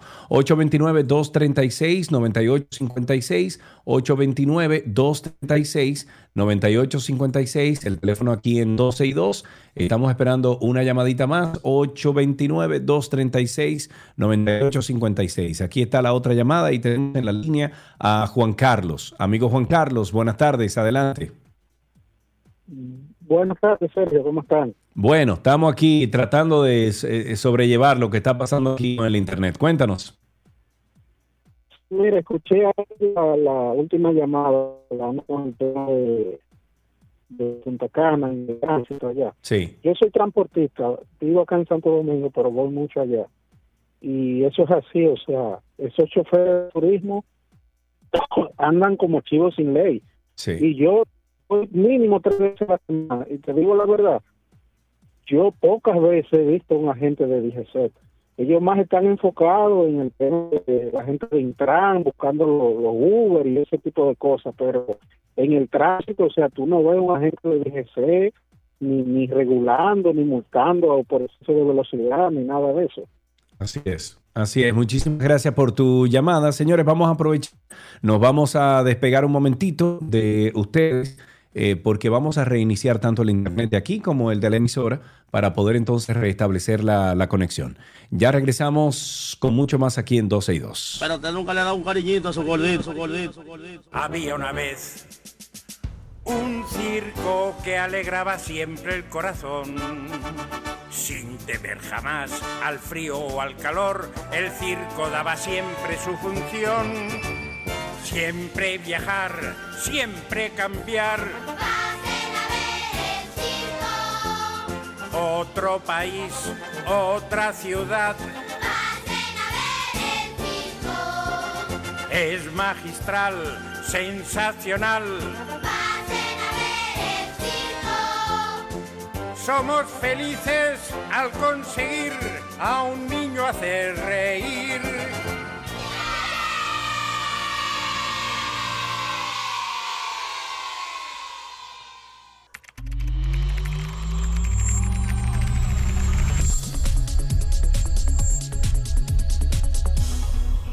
Vamos a ver si se puede, señores. Eh, lamentable eh, que tuve que quitar la transmisión a través de YouTube, pero no se puede, señor. Está, no sé qué es lo que está pasando. Sin embargo, estamos con la persona idónea, con la persona ideal para preguntar y hablar de temas de Internet, porque eh, hoy martes 30 de agosto nos toca hablar con nuestro amigo Orlando Prieto, que viene de parte de Nerdot. Hola Orlando, ¿cómo estás, amigo? Hello, aquí vamos tratando de mantener Tratando de salir al aire. Orlando, ¿se reporta alguna avería en general eh, en el país? No sé si, ¿cómo se llaman eso? Los cables eh, submarinos, de, de fibra. No, no hay nada de eso. Mira, no en particular, no nada que haya salido en mi radar. Normalmente nos enteramos muy rápido por, la por los clientes y todo. Eh, muchas veces cuando hay algo, desde que me llaman, yo digo, mira, me han llamado cinco gente, pero para serte sincero, no, hay, no he sentido nada particular. Habría que revisar a ver eh, si es algo específico de, de alguna localidad. Pero en general, eh, nada, ahora mismo, realmente te puedo decir los últimos meses en general como país, eh, sin, sin especificidad, sin ser específico con ninguna Sí. telefónica, lo que hemos tenido realmente ha sido, eh, ha sido bastante estable. Eh. Principalmente toda la preparación post pandemia fue algo, eh, en la pandemia lógicamente hubo una demanda muy alta de Internet, principalmente sí. porque eh, durante el día la gente consumía de sus residencias, no lo Claro. tradicional que era de las oficinas de mejores conectividad, o sea que, que nada, hay una infraestructura que bueno, ahí, ahí vamos. Bueno, pues vamos a hablar entonces de algunos temas que has eh, escogido para eh, nosotros eh, dialogar y que nuestros amigos oyentes también participen a través de la línea telefónica en este caso. Eh, tuve que cerrar la conexión de YouTube y hoy, ho- hoy no estamos haciendo spaces. ¿Por dónde empezamos? Bueno, la, la semana pasada hubo una, una noticia que me pareció que puede ser algo que, que empieza a cambiar un poco el, el tema de, de la conectividad de celulares, de una alianza que se anunció en Estados Unidos con el caso de Starlink y su servicio de Internet satelital y T-Mobile, la, la telefónica norteamericana, donde básicamente a partir de principios del año que viene va a empezar a conectar la red de T-Mobile, va a poder conectarse en los sitios que no tiene conectividad a la red celular, va a poder usar el 5G con conexión satelital directa del caso espérate, de espérate, espérate, espérate, espérate, que tú, tú vas muy rápido. Repíteme eso de nuevo, por favor. Básicamente, me pareció lo más interesante que me pareció es que es esta alianza. El el problema que tenemos con Starlink, cuando digo el problema, no es un problema, sino desde que empresas así, es una empresa, lo que le llaman un challenger, es una empresa que desafía mucho el tema tradicional de las telefónicas. Sí, claro, sí. Y mucha gente, la gente dice, bueno, lo ven como una competencia. Y en mi opinión me pareció brillante que hagan una primera alianza con una empresa como T-Mobile en Estados Unidos, donde en vez de echarse la competencia, digamos, en vez de, de competir en un mercado que, que- que posiblemente no gane ninguno, se unieron y ya la infraestructura tan fuerte que tiene T-Mobile, siendo una de las principales en Estados Unidos, todos los sitios que tiene cobertura, tú vas a seguir con la red de T-Mobile. Pero dentro del mismo plan, cuando tú estés en un lugar sin cobertura, la conexión va a ser satelital. Y Pero, esa parte la eh, cubre te- Un Starlink. momentico, pero entonces, ¿cómo vamos a lograr eso en los celulares? Ya están los celulares. Ellos están haciendo, Ajá, dime. están preparando los satélites para hacerlo con la misma conectividad de 5G y que no haya que modificar el celular. No. Ahí es que está lo interesante. Entonces, No. me pareció súper interesante porque me parece, eh, quizás, eh, lógicamente es muy pronto, esto no son cosas que toman eh, dos días ni, ni dos años, pero me parece que puede llegar a ser, dependiendo de cómo pase esto, porque una de las cosas que dicen lo- los mayores analistas del área, dicen que esto es algo que se puede expandir en diferentes países del mundo y Pero puede Dios, empezar claro. a ser el principio del fin de lo que viene siendo la falta de conectividad. En las ciudades es muy fácil, ya todas las ciudades del mundo, la gran mayoría de ciudades del mundo y países como el nuestro tienen conectividad en casi todas las esquinas de cuando son ciudades. Pero el momento Sí. que unas zonas rurales que uno anda, eh, zonas, ni siquiera hay que irse demasiado rural, en algunos casos no hay conectividad y no solamente pasa aquí, pasa en, en países con la extensión de Estados Unidos. Entonces, eh, muchos de los casos, principalmente temas de emergencia, cosas así, cuando la persona necesita ayuda, no tienen donde es porque normalmente necesitan más ayuda en esos lugares remotos. Y el hecho de tener conectividad es un tema extremadamente importante. Entonces, bueno, hay que ver dónde llega esta alianza, pero eh, lo interesante para uno es que simplemente tendría que tener un contrato con la telefónica y la telefónica y Starlink, como dicen, cuadran por detrás. O sea que No. eh, al final uno tendría un pan y los, los no han dado precios finales, pero lo que han puesto de preliminar del, del plan de cobertura total eh, son precios, son mínimos. Vi, vi unos, unos análisis que dicen cerca de 15 dólares más por plan. ¿Tú entiendes? Que estamos hablando de precios muy... O sea, asequibles, totalmente debajo. asequibles. Totalmente y muy por debajo de los precios tradicionales, de muy, muy por debajo de los precios, porque ahora mismo existen los teléfonos satelitales de hace años y de verdad son excelentes, pero cuestan una fortuna.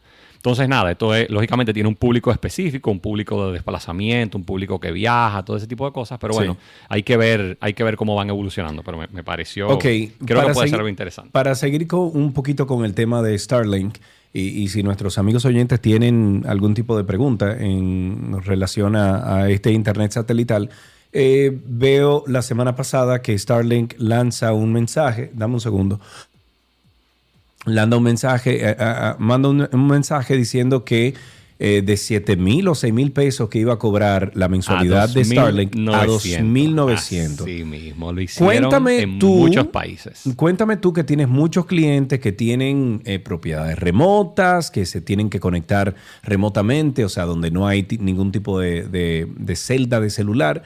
Eh, ¿Cómo le ha llegado la noticia? ¿Cuántos clientes ya tú le has pedido el servicio? ¿Y qué tú entiendes que pueda pasar con las eh, proveedoras de servicios locales?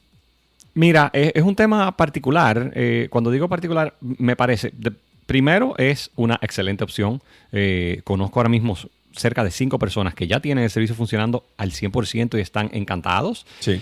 Yo siempre digo, al final se mira siempre, y vuelvo y digo, no, quiero usar mucho el término de la competencia, pero se mira como algo que es un poco controversial, porque bueno, no han tenido que hacer la, inversión en infraestructura local, como, como algunas telefónicas. Si usted tiene, mi, mi argumento principal de entrada es, si usted tiene una localidad donde a su casa llega fibra o llega una conexión, una conexión confiable de internet, yo personalmente continuara utilizando la telefónica de su preferencia, porque al final tiende a ser más confiable. Eh, aunque el caso de Starlink funciona en casi todos los, los momentos, han habido casos en, en temas de tormentas, eh, lógicamente si hay una densidad de algo de mucho uso en un momento, ellos tienen por contrato que te pueden degradar, que ha pasado en degradar, entiéndase, bajar la velocidad, pero en general, cuando tú tienes una casa, eh, una residencia, hasta una oficina en lugares donde son que tienen conectividad deficiente, hay muy poca cosa que compita con Starlink. Eh, No solamente en cuanto a precio, sino en cuanto a calidad. Tú simplemente pones una antena en el techo. La instalación la puede hacer un niño, no te voy a decir de 5 años porque eso no tiene Pero la de fuerza ocho, para cargar por lo menos. Pero de 8, exactamente. Eso es lo que te iba a decir. Es algo, ustedes abren un app, se alinea y te dice, ahí estoy bien, literalmente, se pone verde y ya Sí. tú tienes conectividad y no hay que hacer más nada. Eh, lo más difícil, como dicen, es llevar el cable de la antena del techo a donde tú vayas a poner Sí, el wifi claro. abajo. Ok, pero, también me dicen que es un servicio limitado, o sea, tú tienes un- una cantidad de, de data limitada. Eh, es relativamente, es ilimitado por un lado, tiene limitaciones en la velocidad y ellos la ponen. ¿Qué pasa? Ellos, se ha visto, pasó en Estados Unidos, principalmente en zonas tipo Colorado, eh, muchas zonas así que tienen casas rurales que no tienen ningún tipo de conectividad, que cuando la gente lo instaló, eh, ellos, acuérdate, una compañía que, que sabe manejar mucho la parte mercadológica, ¿sabes? Algo Sí. teniendo a Elon Musk detrás, ellos son muy buenos en eso y lo que hicieron en Estados Unidos es que cuando empezaron a instalar las casas hace un año y medio más o menos, en, en temas sitio Colorado, casas así espectaculares, todo el mundo decía, wow, ellos dicen que me van a dar cerca de 50, 100 megas y la gente tenía 200 y 300 megas de velocidad. lógicamente, a mayor densidad, la gente decía a los vecinos, los vecinos lo instalaban y a mayor densidad, lógicamente baja, pero todavía sigue siendo extremadamente aceptable. No vas a tener, obviamente, un internet satelital, no vas a tener la latencia que tienes en un, en un tema de fibra, pero son casos muy particulares. Cuando, lógicamente, el, que no entienda eh, cuando hablamos de términos tipo latencia, eh, posiblemente no necesite una, una, diferencia en eso. El único tema interesante que hay que tener en cuenta es el costo del dispositivo inicial, es un costo relativamente elevado. Son 30 mil pesos, ¿no? Básicamente, son 27 más lo que lo traes, lo que te cuesta. O sea que estamos hablando cerca de 500, un poquito más de 500 dólares eh, el precio. O sea que eh, tiene una inversión y sí hay que hacer un contrato por lo menos de un año técnicamente. Entonces, nada, hay opción. Hay que ver cómo ellos siguen. En algunos mercados ellos han empezado a probar el tema de poderlo prender y apagar cuando te dé la gana. Eh, hay varios trucos para hacerlo, pero es algo tipo los internet satelital anteriores, que tú puedes tener tu antena instalada. Imagínate que tú te pases tres meses sin ir a tu casa en la montaña y el momento que tú vas simplemente dices, bueno, este me voy a pagar mis 2.900. O sea que eso sí te da una libertad muy, muy interesante, principalmente en personas que tienen casas de veraneo, ese tipo de cosas. Eh, pasa mucho en Estados Unidos, personas que se pasan todo el invierno, que no van a ese tipo de residencias y entonces el momento que la usan de, de abril a septiembre, octubre, entonces sí lo pueden poner. O sea que, nada, en mi opinión es algo que, entiendo que ha abierto mucho el mercado y, definitivamente eh, el nosotros estar entre, no los primeros, pero estamos en, el primer grupo grande de países, eh, eh, da un, un buen indicio de que, nada, somos un mercado interesante. 829-236-9856, 829-236-9856, el teléfono aquí en 262. Una última pregunta con relación a eso de internet remoto, etcétera. Por ejemplo, em, en, en, Jarabacoa sé de personas que tienen un punto a punto, o sea, ellos pagan a la telefónica una conexión en Jarabacoa, en la ciudad, pagan una conexión ya sea fibra o el tipo de internet que sea eh, local y lo pagan dentro de, de la legalidad sin embargo, ellos ponen un tambor de microondas arriba de esa localidad en Jarabacoa y ponen otro tambor que recibe la información a no sé cuántos kilómetros de altura, eh, o perdón, eh, de distancia, unos cuantos cientos metros de altura y reciben el Internet. En comparación con el Starlink, ¿cuál es más eh, efectivo en cuanto al lagging, a la conexión, etcétera? Andan bastante similares como temas inalámbricos. Yo personalmente, yo tengo un problema, eh, tengo un inconveniente grande en ciertos casos, en ciertos casos particulares. Conozco muy bien el caso de Jarabacoa eh, y hay varios proyectos de montaña que, están por encima del nivel del pueblo y mucha gente lo que hace es una conectividad que se conectan técnicamente a una casa. Hay muchos temas de eso, sin tocar los temas de legalidad. Eh, hay unos temas de seguridad extremadamente importantes en muchos de esos casos. entonces, en el caso de Starlink, tú tienes un contrato tuyo, es una línea todavía eh, muchísimo más segura que, cualquier cosa que tenga inalámbrica, por lo menos de los puntos a punto, principalmente porque todo ese punto a punto, todo tu tráfico, cuando tienes una casa, una casa así que pueda tener posiblemente 10, 15 dispositivos conectados, un fin de semana eh, cualquiera, es, toda esta data pasa por un router que está en una cable y existen ah, muchas formas de que esa data puede ser intervenida. Ya. Entonces, quiero entrar en temas de conspiración ni nada, pero es un poco delicado porque me pasa lamentablemente que muchas de esas residencias que hacen ese tipo de cosas son residencias de, no voy a usar la palabra que correcta, quizás no es de lujo, pero, pero es un público muy particular. Sí, Puede ser interesante quizás su data. Entonces es un tema que en mi opinión es súper, súper sensible. ¿Tú entiendes? Una gente que esté ahí, que tenga una casa, un banquero, ¿tú entiendes? Una gente que sea del medio, una cosa así. Me, me, preocupa mucho el tema de seguridad y ya se han visto casos. Entonces, eh, como confiable, yo sentiría mucho más cómodo con algo tipo de Starlink, lógicamente, vamos a ser sinceros, Starlink tiene, ha tenido muy buen récord en los, en los casi dos años que tiene en el, en el mercado en el mundo. Nosotros lo tenemos hace un mes y medio. No tenemos idea que, tan estable sea a lo largo del tiempo. Hasta el momento ha sido, en mi opinión, particularmente bueno. O sea que yo entiendo que ahora mismo es muy posible que sea una, una mejor opción que tener que ir. me ha pasado o, una, una opción más segura, vamos a decir. Sí, y me, ha pasado un caso súper particular, pero me ha pasado que me llaman un sábado, mira, el internet no me está funcionando aquí en la casa, una casa en Jarabacoa, y después que averiguamos, se llama la persona que, le provee el internet, y fue que se, le fue la luz y se le descargó el inversor en, el pueblo, ¿entiendes? Sí, sí, o sea, que tú tienes una dependencia todavía de algo. Funciona porque era no había otra alternativa en muchos de esos casos, claro. pero si puedes con Starlink es una conexión 24 horas que no debes tener mucho problema. Muy bien. Eh, para finalizar, uno más. ¿Qué tienes? En, IFA hay una, feria que se llama IFA, que viene siendo como el CES de Europa, que está ahora mismo poniendo. Y bueno, han salido varias cosas. eh, por algún motivo se han enfocado mucho en el tema de sonido, eh, de sonido para la casa y cosas así. Asumo que mucho eh, efecto de lo de la pandemia la gente poniendo su casa cómoda. Pero JBL hizo un lanzamiento que, que ha hecho, ha sonado mucho en los últimos días. Eh, básicamente desde ayer, donde lanzaron una barra, eh, una barra de sonido que se pone abajo de la televisión y los dos extremos tú puedes despegarlos básicamente y te llevas como una bocina portátil que la pones atrás y conviertes el sistema como si fuera un 5.1, como un home theater. Me pareció súper interesante. Ya existen alternativas así con sonos de, de bocinas inalámbricas traseras, pero normalmente son sistemas, primero, son bastante costosos y muchos de ellos siguen necesitando energía eléctrica. Entonces, tú básicamente, tú quitas tus dos bocinas del lateral, la pones atrás de tu sillón, miras tu película y cuando termina vuelves y la pones y ya se cargan inalámbricas y todo en la misma barra. Qué o sea duro. que me parece que da una experiencia bien, bien interesante y ha sonado mucho.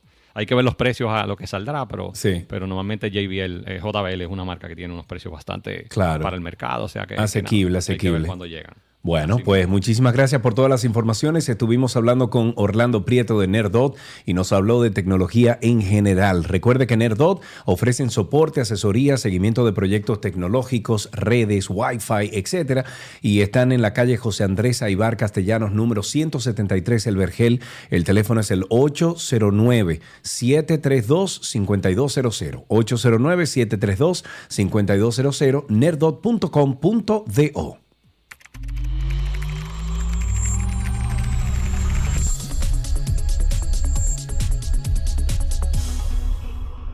Las noticias actualizadas llegan a ustedes gracias a la Asociación La Nacional, tu centro financiero familiar donde todo es más fácil.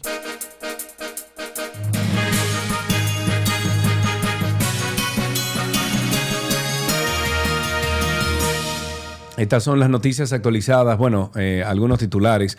El titular de la PEPCA, Wilson Camacho, lamentó que a los imputados del caso Antipulpo, Alexis Medina, Fernando Rosa, Huacal, Bernabel Méndez y José Dolores Santana, el juez David Timoteo Peguero le haya variado la medida de coerción de prisión preventiva por arresto domiciliario.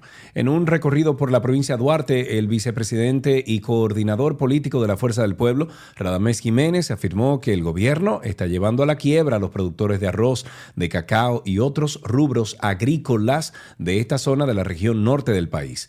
La empresa Seaboard Transcontinental Capital Corporation recoge al mes un aproximado de 900 kilos de basura y desechos sólidos en la ribera del río Sama, evitando que un estimado de 70 toneladas de plásticos lleguen al Mar Caribe. Buena esa. Una auditoría realizada por la Cámara de Cuentas de la República Dominicana a los estados financieros del Instituto Dominicano de las Telecomunicaciones indica que durante el periodo 2011-2012 se registraron irregularidades en los gastos de reparación y mantenimiento a los activos. Con esto finalizamos estas noticias actualizadas.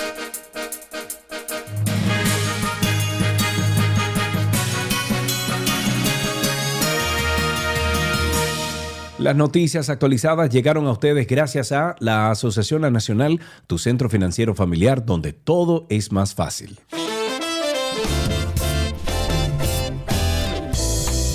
Tiempo de decir adiós, gracias por la sintonía. Vamos a ver si eh, mañana resolvemos un poquito el tema este de la interconexión que tenemos. Esperemos que sí, yo entiendo que sí.